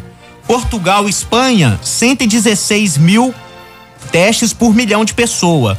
Estados Unidos, 105 mil. Né? No Brasil, né, é, os testes são em torno de. É, deixa eu confirmar aqui, 15 mil. Ou seja, 15 mil para um milhão, eu não sou muito bom de matemática, tá, tá faltando aí, ó, o outro matemático, 1% e meio. Né? Então, enquanto outros países, né, tá em torno de 10%, tá muito baixo também, porque, né, foram eles que criaram essa situação. É importante dizer uma coisa que quase ninguém fala. Na, a, essa pandemia nem era para estar tá do jeito que tá. Isso é fruto desse atraso desse sistema capitalista, do imperialismo. Porque esse vírus, a, a, o, a Covid, né, o, o coronavírus, quer dizer, ele já é conhecido, vários tipos desse vírus há muito tempo. Para quem aqui é da roça, essa gripe que as galinhas pegam e morre, às vezes porco tem também, tem até já é, é, é remédio tudo, isso é uma forma de, de coronavírus. Já teve outras gripes lá na Ásia, gripe aviária, gripe bovina, é tudo muito semelhante. Para que que existe a Organização Mundial de Saúde que não poderia estar tá monitorando, pegando essas universidades todas, esses laboratórios todos que agora querem ganhar dinheiro com isso, não poderiam estar tá monitorando isso e evitar que isso, né, chegue até a população? Não. O dinheiro pra, que esses é, monopólios gastam é para algo que seja rentável. E com relação à vacina não é diferente. Né? No último programa a gente falou da Pfizer, né? O tanto que o presidente da, o diretor executivo da Pfizer ganhou vendendo ações só no dia que ficou sabendo, né, de, de que a vacina pretensamente seria eficaz. A mesma coisa agora tá acontecendo com relação a a vacina do da Moderna, né? Aí saiu uma matéria na- no site Forbes, que é um site de economia que trata muito sobre essa questão da, da, da grande burguesia, né? E fala, né? O recém-chegado ao clube dos 10 dígitos, né? Ou seja, de bilionário, é Robert Langer, professor de engenharia química do Instituto de Tecnologia de Massachusetts. É, e profícuo cientista com mais de mil patentes. Sua participação de 3% na empresa agora vale mais do que um bilhão. 3% da empresa vale mais do que um bilhão. Então você vê que o negócio do teste é extre... do, do- tanto do teste, mas aqui tá se falando da vacina, eu confundi aqui da vacina, é extremamente lucrativo, né? Muito lucrativo. Né, não se, eles não estão divulgando ainda o valor né, que a vacina está sendo vendida, né, mas tem uma- uma- uma- algumas projeções que falam que ela vai ser vendida em torno de 14, é, é, é, de 2,5 euros, que equivaleria em torno uns 15 reais. Imagina o que, né, representa esses 15 reais somado, por exemplo, a esses 6 milhões desse primeiro lote que o governo de São Paulo tá para comprar aí. Então, gente, essa briga toda que eles estão querendo apresentar como se fosse uma briga em torno do problema da eficiência da vacina, da segurança da vacina, bababá, é tudo demagogia, é tudo pelo dinheiro. Da mesma forma o teste, o teste já tem toda a tecnologia aí. Por que que não faz a testagem em massa? Sabe por quê? Porque estão ganhando muito vendendo os testes. Porque esses governos que estão aí trabalham tudo para os monopólios, para branco, para grandes farmacêuticas, que também tudo representa os interesses do imperialismo norte-americano, chinês, alemão. A gente vai na farmácia, quanto que tá mais ou menos o teste aí do, do, do PCR hoje? Entre 80 e 160. Não, o PCR é 200 reais. É, 190. em torno de 200 reais. Eu tive com uma pessoa que, que é desse ramo, ela falou que se consegue comprar isso em grandes quantidades para vender isso, entre 5 e 10 reais. Na verdade, isso é um estudo da UFMG, onde um professor do laboratório aqui de pesquisa desenvolveu um teste e patenteou, falando para usar no SUS, no Sistema Único de Saúde, patenteou a cinco reais. Não, não, ela E tá falando de outra coisa, mas isso também Mas e demonstra. se for, e se for é, comercializado, não pode passar de sete reais. Ele fez questão de colocar Sim. isso. Só que isso não vai para frente. É contra esse desenvolvimento técnico científico que esse governo obscurantista ataca com os cortes à, à, à educação no país, ao desenvolvimento. Então, é, é, essa mesma razão aí de ser é, é a briga dos grandes farmacos, mesmo os grandes laboratórios. Então, eles têm que ter uma coisa segura as sete chaves para aqueles que quiser tirar alguma das chaves para pegar ele tem que pagar e pagar caro porque para eles não interessa a vida interessa lucro E tanto é que não interessa a vida. Aí agora, né, no Brasil, tá tendo um crescimento, né, exponencial, em, né, crescendo rápido a questão da contaminação, mas na Europa e nos Estados, Estados Unidos o negócio lá eu acho que não dá nem pra falar realmente em segunda onda, porque lá a contaminação não parou de crescer em momento nenhum. É recorde atrás de recorde, tanto de contaminação quanto de, de mortes. E na Europa a mesma coisa. Mas você vê que mesmo naqueles países que eles querem colocar, igual o, o companheiro, né, que, que, que, que trabalha com a gente aqui na produção do, do jornal tava comentando, o Mário, né, a, a Suíça tava aparecendo como um, um país onde tá, né, uma situação calamitosa a contaminação. A Suíça é apresentada aí pela Globo e, e- e companhia aí como o paraíso do capitalismo, como a demonstração de onde o capitalismo deu certo, né? O país assim, e na verdade a gente sabe que ali é um, um país onde condensa todo o esquema mais podre do sistema financeiro, do imperialismo, inclusive, né, de os políticos do Brasil conhecem bem a Suíça, que é os paraísos fiscais, etc e tal. Mas o que acontece? Nesses países todos que estão morrendo essas pessoas, cadê os hospitais que foram produzidos anteriormente? Entendeu? Cadê os, os, os, os- os hospitais de campanha? Aqui em Belo Horizonte mesmo fecharam. Mais umas vezes vamos trazer essa denúncia. Já falamos isso várias vezes aqui. Né? Fecharam o hospital de, de campanha sem atender ninguém. Agora veio a segunda onda e daqui a pouco o que, que nós vamos ver?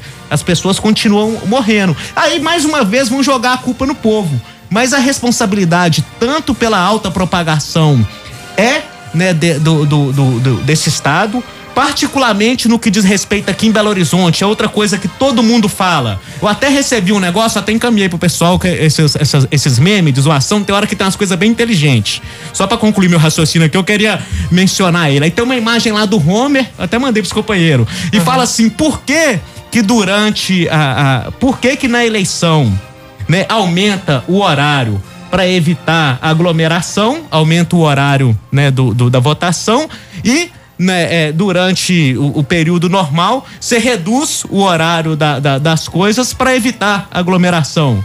Porque o que a gente viu é que, por exemplo, os ônibus, tá super reduzidos os horários, os ônibus estão tudo lotado. E esse daí que é o foco da contaminação. Entendeu? É principalmente isso.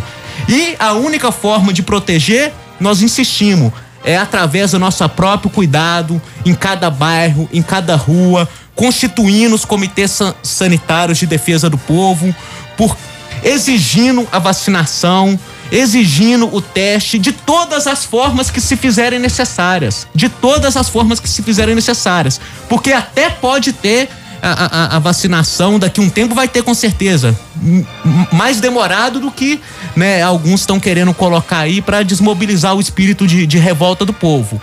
Mas mesmo quando tiver, ela não vai ser assim entregue de mão beijada para a população como todo. O governo de repente ficou bonzinho, tá preocupado com a nossa saúde não.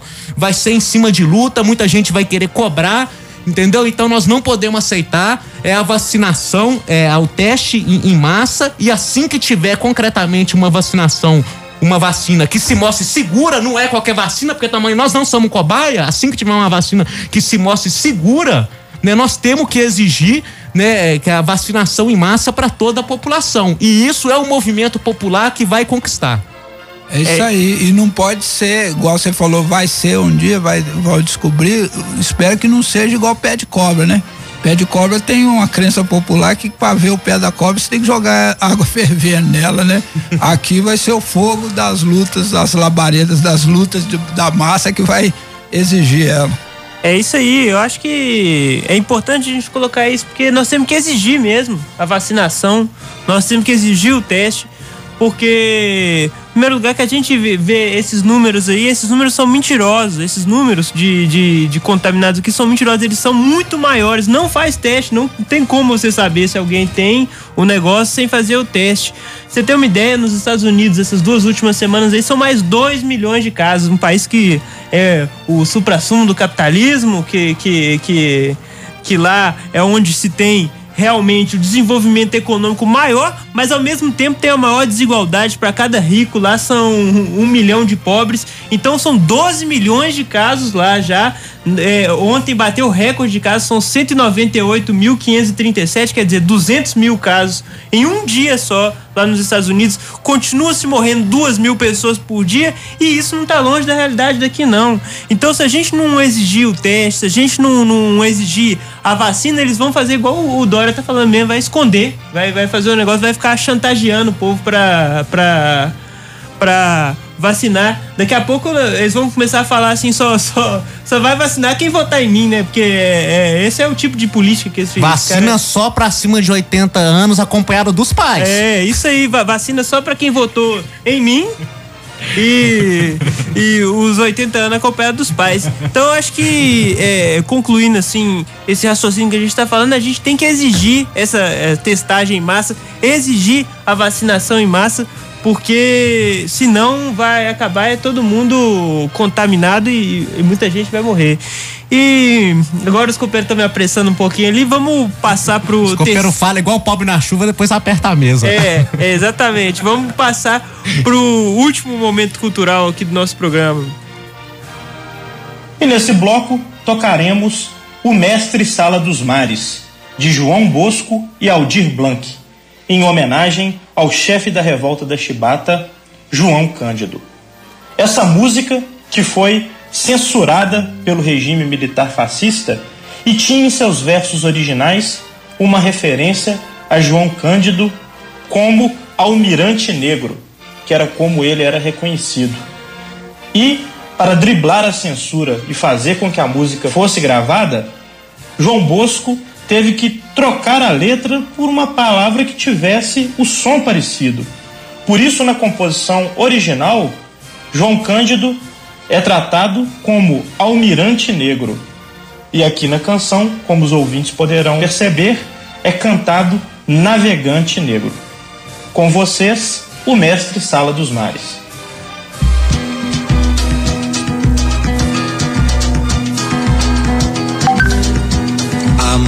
Tempo nas águas da Guanabara, o dragão do mar reapareceu na figura de um bravo feiticeiro a quem a história não esqueceu. Conhecido como navegante negro, tinha a dignidade de um mestre sábio. Que ao acenar pelo mar, na alegria das regatas, foi saudado no porto pelas mocinhas francesas, jovens polacas e por batalhões de mulatas. Gubras, cascatas, jorravam das costas dos santos entre cantos e chibatas, inundando o coração do pessoal do porão. Que a exemplo do feiticeiro gritava então. Glória aos piratas, às mulatas, às sereias.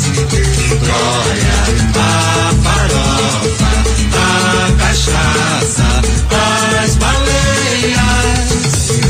Glória a todas as lutas inglórias através da nossa história não esquecemos jamais. Salve o navegante negro que tem por monumento as pedras pisadas do cais. Glória aos piratas, às mulatas, às sereias. Glória à farofa, à cachaça, às baleias. Glória a todas as lutas inglórias que através da nossa história não esquecemos jamais. Salve o navegante negro que tem por monumento as pedras pisadas do cais. Mas salve, salve o navegante negro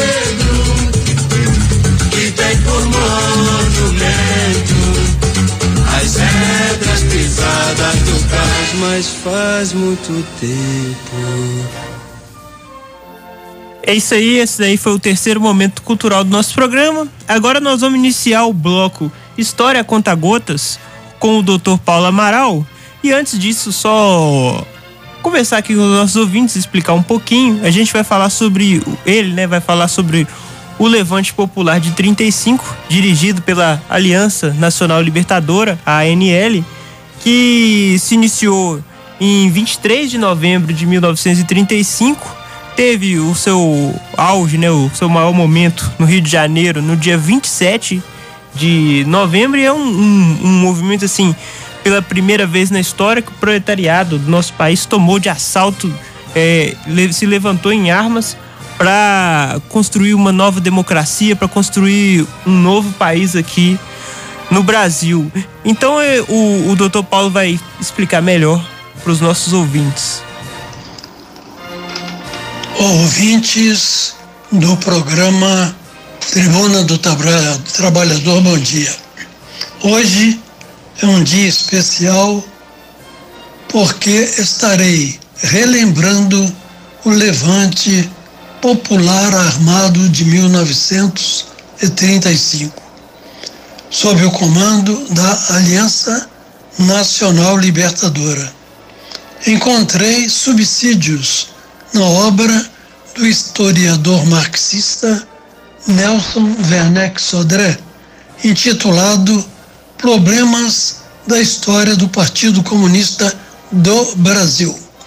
Por uma feliz coincidência, leio as folhas 54 do terceiro parágrafo, a revelação de uma das principais fontes do renomado historiador marxista. Recorreremos a longos trechos do documento A Gloriosa Campanha de 35, de autoria do destacado dirigente comunista Pedro Pomar.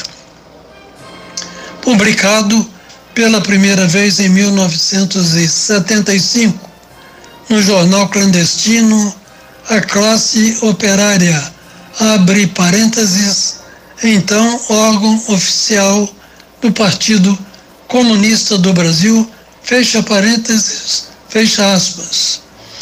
Em março de 1935, a Aliança Nacional Libertadora, ALN, inicia legalmente e de forma entusiasta suas atividades. Lança seu programa básico que contempla os pontos programáticos seguintes: 1. Um, suspensão em definitivo do pagamento das dívidas externas, sob o fundamento de que já haviam sido pagas há muito tempo. 2. Nacionalização imediata de todas as empresas imperialistas. 3. Proteção aos pequenos e médios lavradores.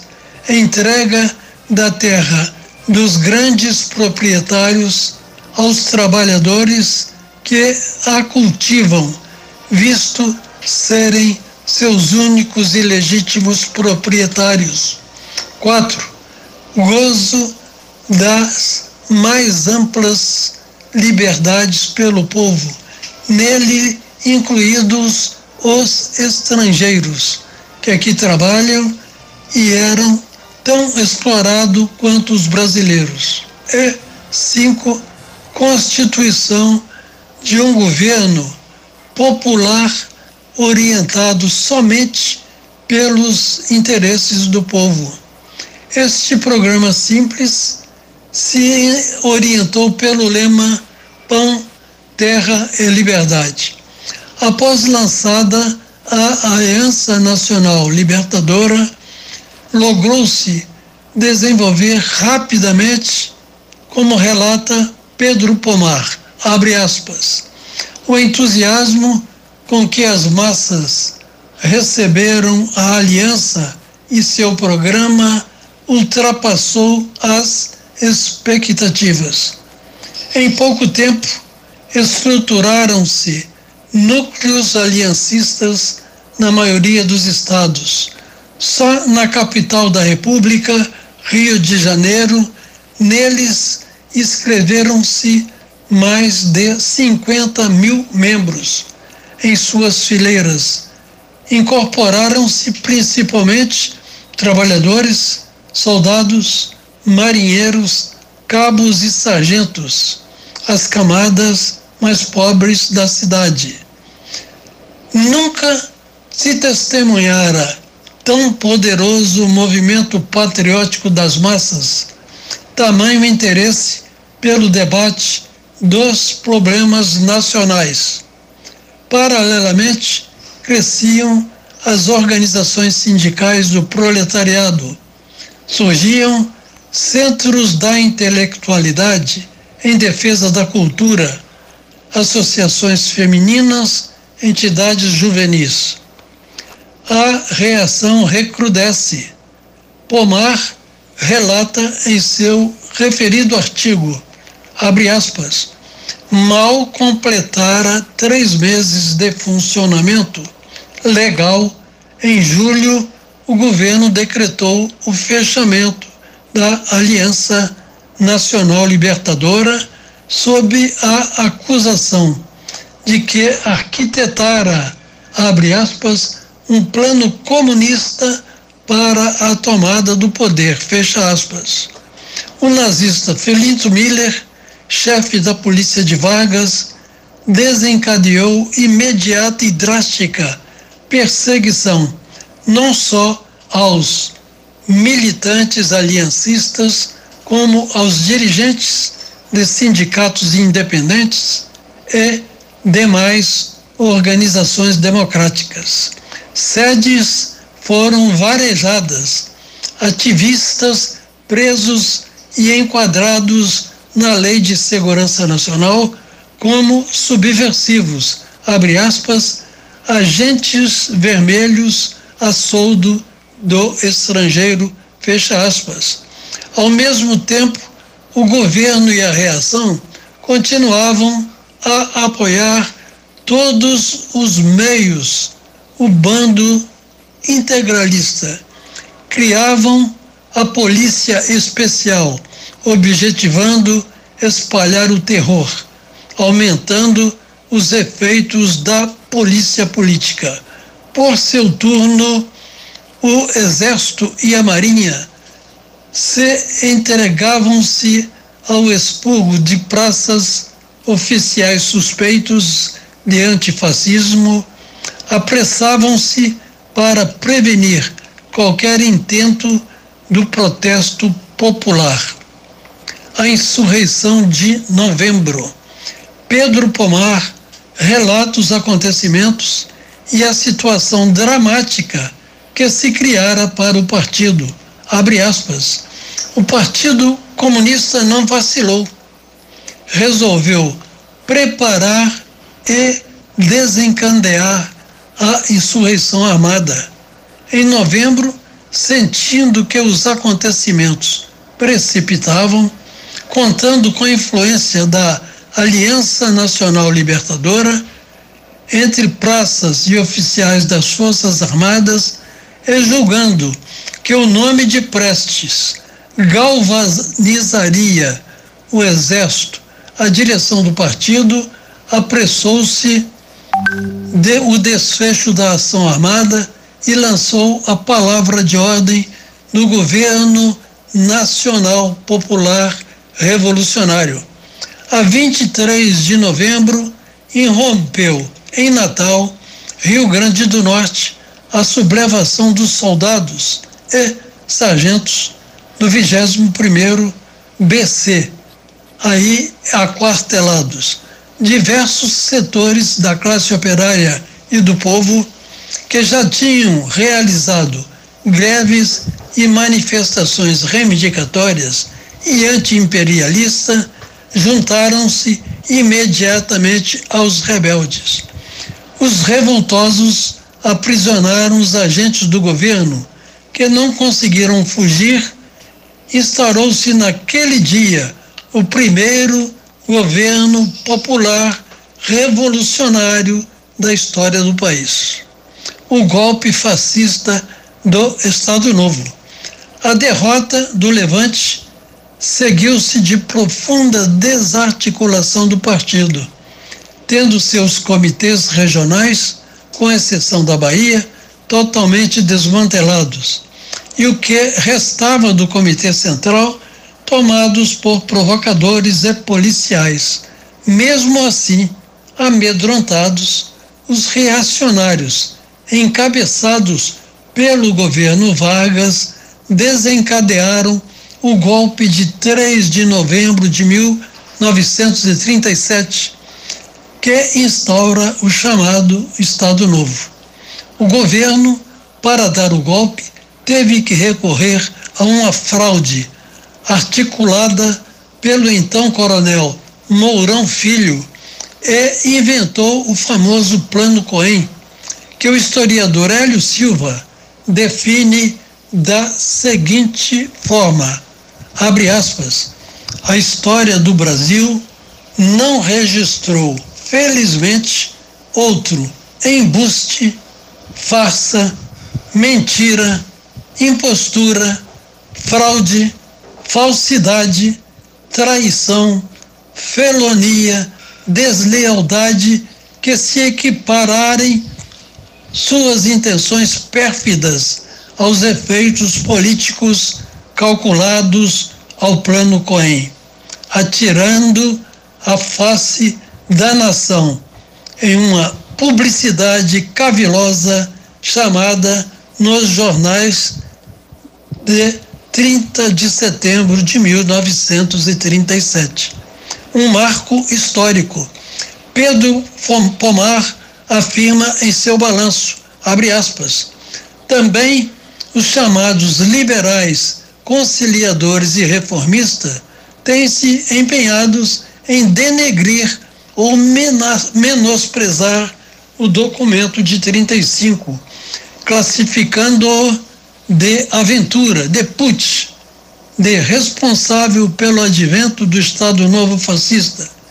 São os eternos críticos, com o perdão da palavra, dos, abre aspas, radicais de esquerda, fecha aspas, por eles acusados de obstruir com tais atitudes a marcha natural das coisas, o passo lento e gradual das reformas pacíficas destinadas a criar uma sociedade aberta, a institucionalizar a democracia no país, fecha aspas, ao camarada Pedro Pomar, Henri Glória, a todos os camaradas que tombaram heroicamente no movimento armado de 35, presentes na luta, honra e glória.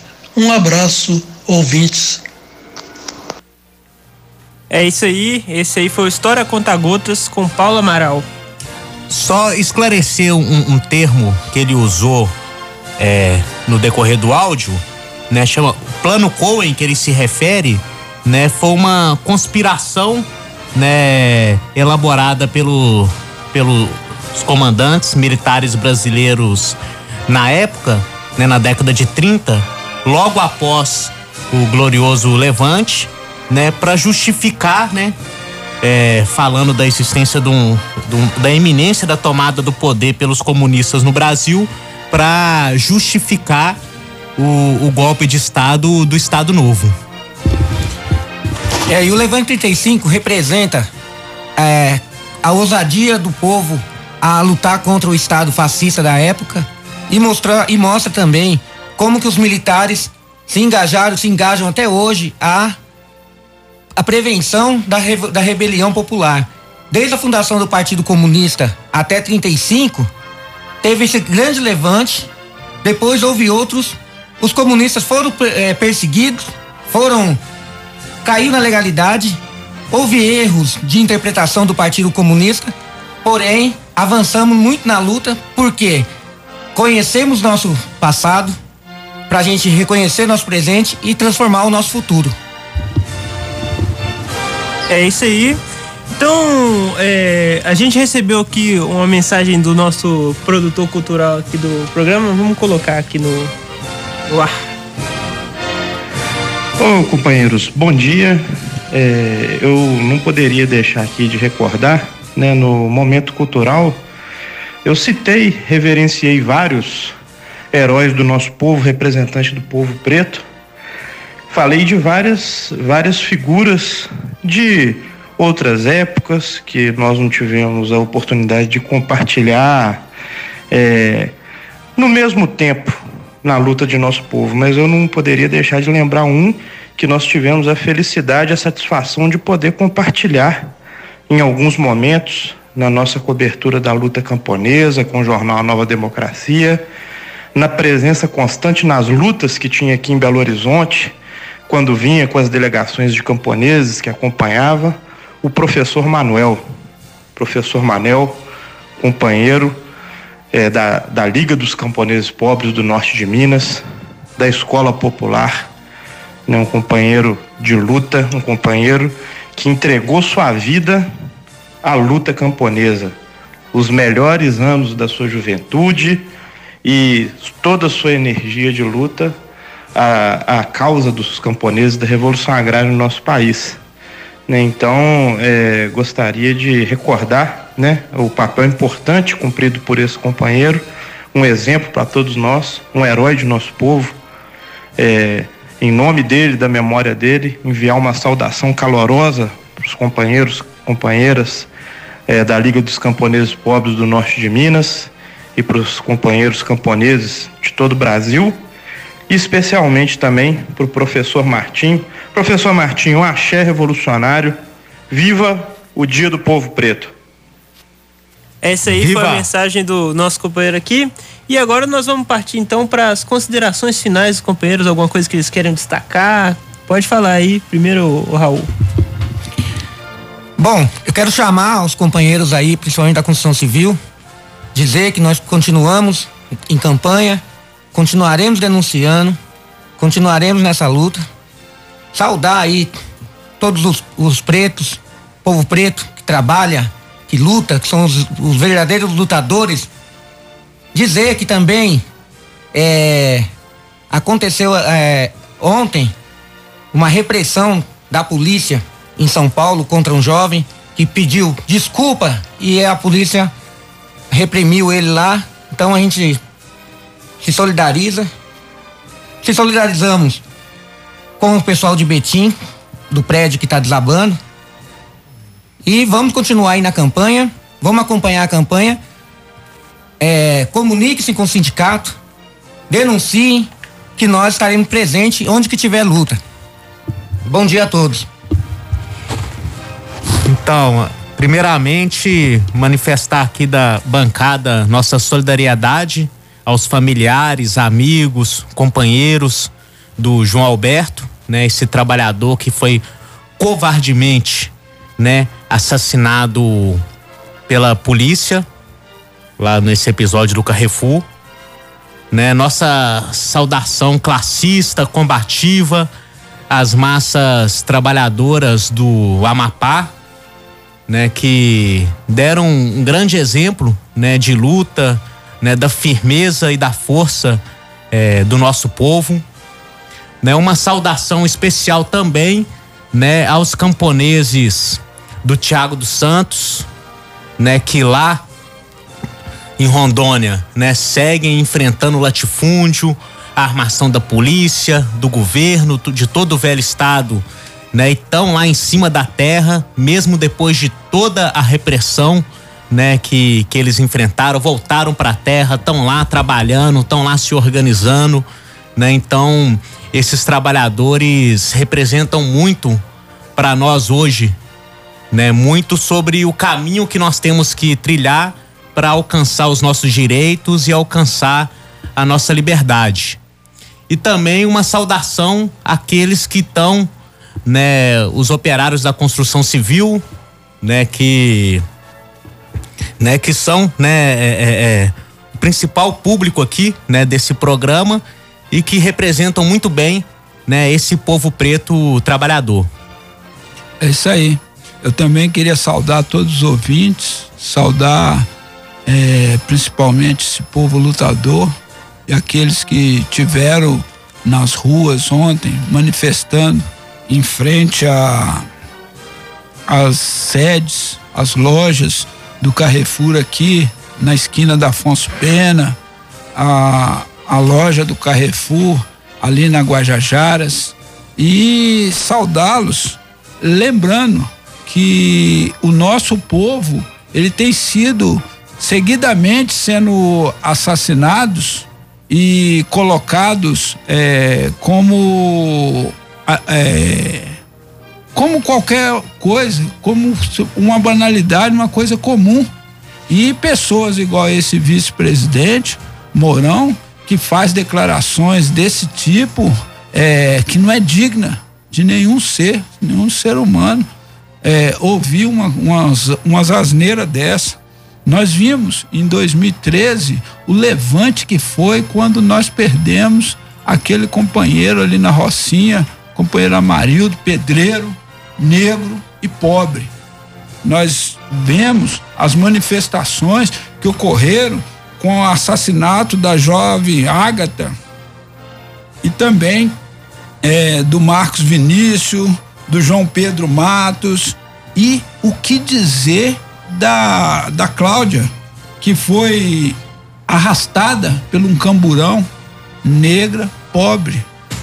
Isso é uma banalidade, da mesma forma que eles fazem essas banalidades com a morte hoje, com a Covid, para eles, é, no começo, uma morte era uma novidade, fazendo assim, hoje virou banalidade. Você vê, nós estávamos vendo aqui nos mapas aqui, o, o, as ondas, primeira onda, segunda onda, companheiro até brincou aqui quando vai ver as ondas nos Estados Unidos, né? Vem assim uma ondinha e de repente aparece um tsunami, é, que é essa segunda onda, né? E nós estamos nós estamos vendo isso, isso tudo é, ocorre por causa da exploração e opressão em cima do nosso povo.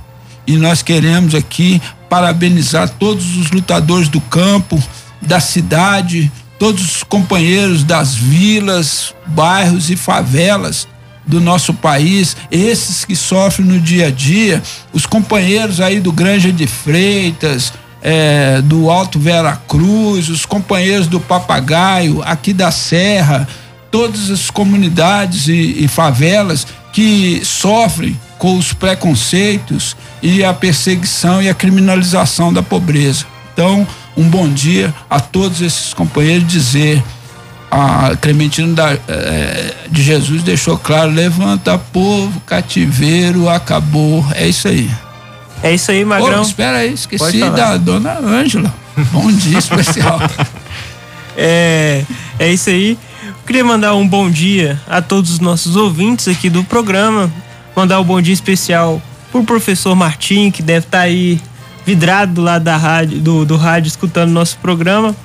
É, e dizer aqui também mandar uma saudação, né, pro povo de. pro povo do Amapá, especial da cidade de Macapá, que, que tá em luta, não tá aceitando esse absurdo que é ficar sem luz em pleno século XXI, né? A gente está adentrando aqui a terceira década do século XXI e a gente está vendo uma coisa dessa. Enquanto eles ficam falando aí de novas tecnologias, que agora todo mundo tem a internet, o celular, que é, que é, é o, o, novo mundo do capitalismo, né? O povo tá lá sem luz, vivendo é, com as coisas estragando na geladeira. Ah, as pessoas. Teve até um, um caso aí de uma família inteira que foi contaminada com Covid-19 porque estava saindo na rua para procurar água de noite. Negócio assim, absurdo. Então, queria saudar aquele povo lá que tá em luta, não tá deixando e, e não deixou acontecer a farsa das eleições lá, porque é, é, você é, vai ver, né? Pra, pra eleição vai ter luz, né? Pra, pra, pra eleição é igual o negócio do Covid. Pra eleição acabou o Covid. Agora a gente vai ver o, o, o resultado, né? Que é sempre o povo que paga a conta. Então, assim, a gente tá vendo que, que acabou a luz lá, tá tendo risco de acabar a luz lá em, em, em Roraima. Então, assim, o, o, o povo não vai deixar e é o povo a única coisa que vai conseguir transformar essa sociedade aí. Porque se ficar deixando para esse Estado, esses governantes aí, a gente vê o que, que acontece, né? O povo sem luz, o, o, povo morrendo no supermercado, assassinado, a gente vê o povo morrendo de Covid aí nas filas dos hospitais. Então, é. É, a gente queria terminar com essa mensagem aí que só o povo pode construir uma democracia no nosso país, só o povo que, que vai é, mudar as coisas. E, so, e aí volta a pergunta do final do editorial para descobrir quem, como, né? Quem souber como vai ganhar um doce e quando também vai ganhar outro doce do jornal Nova Democracia. Então, bom dia a todos os ouvintes.